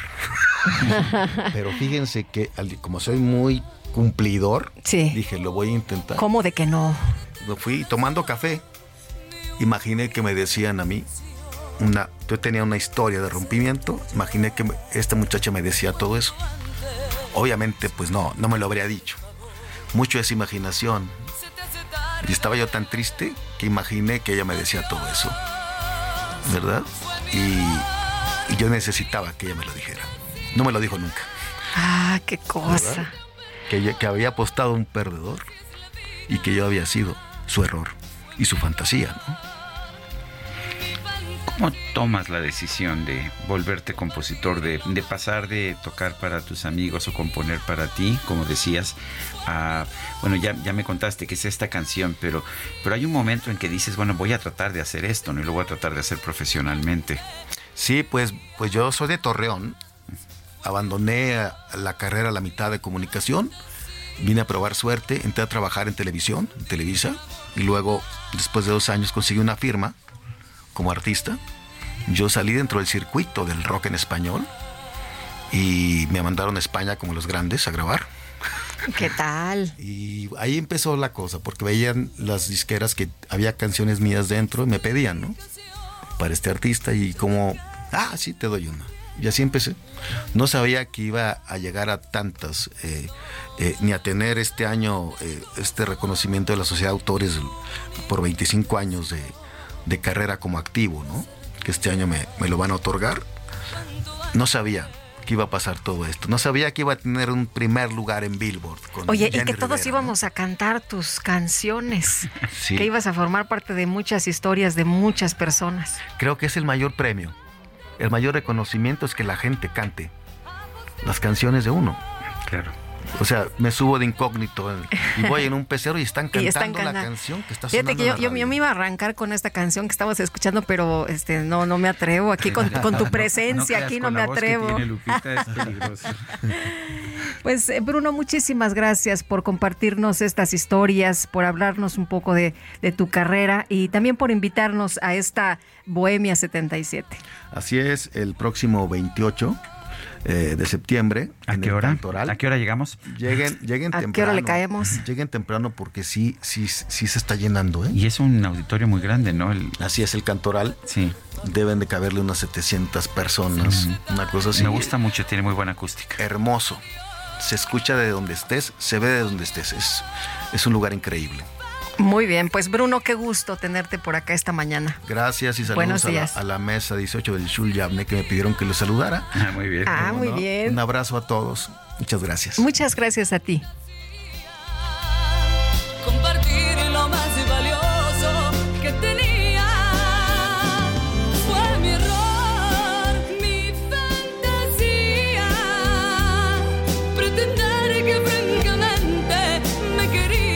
Son las 9 de la mañana con 50 minutos. Vamos con información que nos tiene Montse Simo, experta en tecnología. Adelante.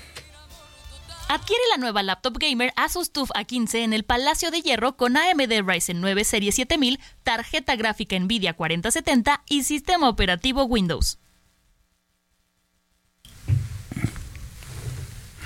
Bueno, y vamos, a, vamos con un resumen de la información más importante, la información que se ha generado esta misma mañana.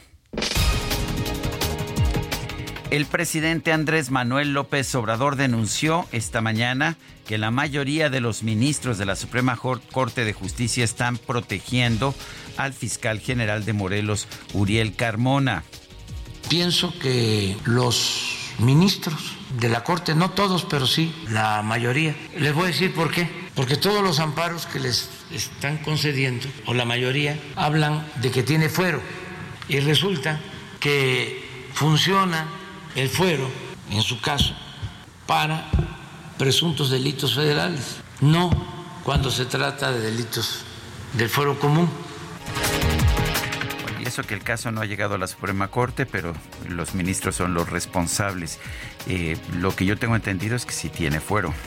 Bueno, y por otro lado, el López Obrador se pronunció contra la propuesta del diputado de Morena, Alejandro Rojas Díaz Durán, para que los expresidentes tengan asegurado un puesto en el Senado al concluir su mandato. Safo, o sea, este, a mí que no me metan en eso. Yo ya lo he dicho, soy un hombre con convicciones y de palabra. A mí me queda un año y diez días. ¿eh? Este, y yo ya termino, entrego la banda residencial y me jubilo. Y no acepto ningún cargo hacia adelante, ni nacional ni en el extranjero. La medida en realidad no iba para él. El eh, eh, Alejandro Rojas Díaz Durán, el diputado de Morena, dijo que pues no beneficiaría al expresidente en ese momento, Andrés Manuel López Obrador, sino pues a, a próximos expresidentes. El director regional de la organización Artículo 19, Leopoldo Maldonado, lamentó en este espacio que desde la presidencia de la República se descalifique a los periodistas.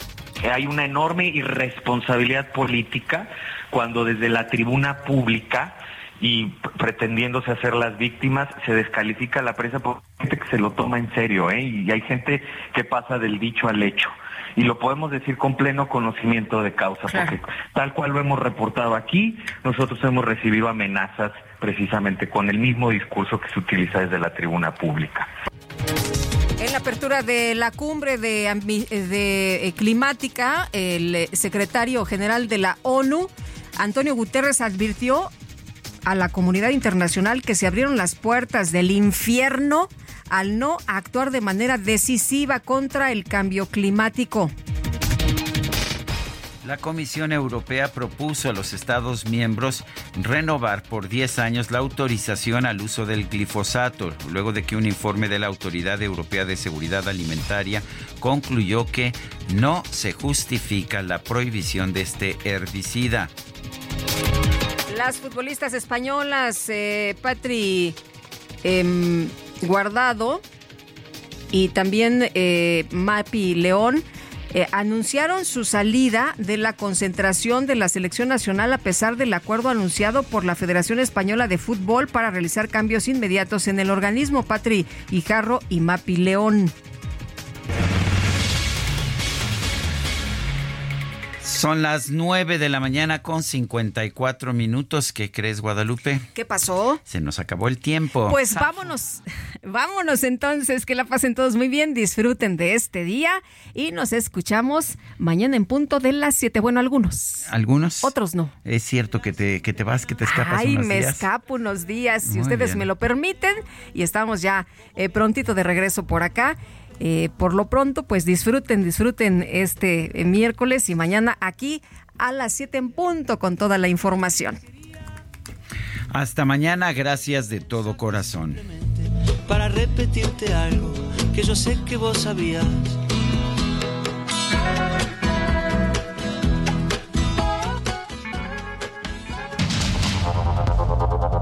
Heraldo Media Group presentó Sergio Sarmiento y Lupita Juárez.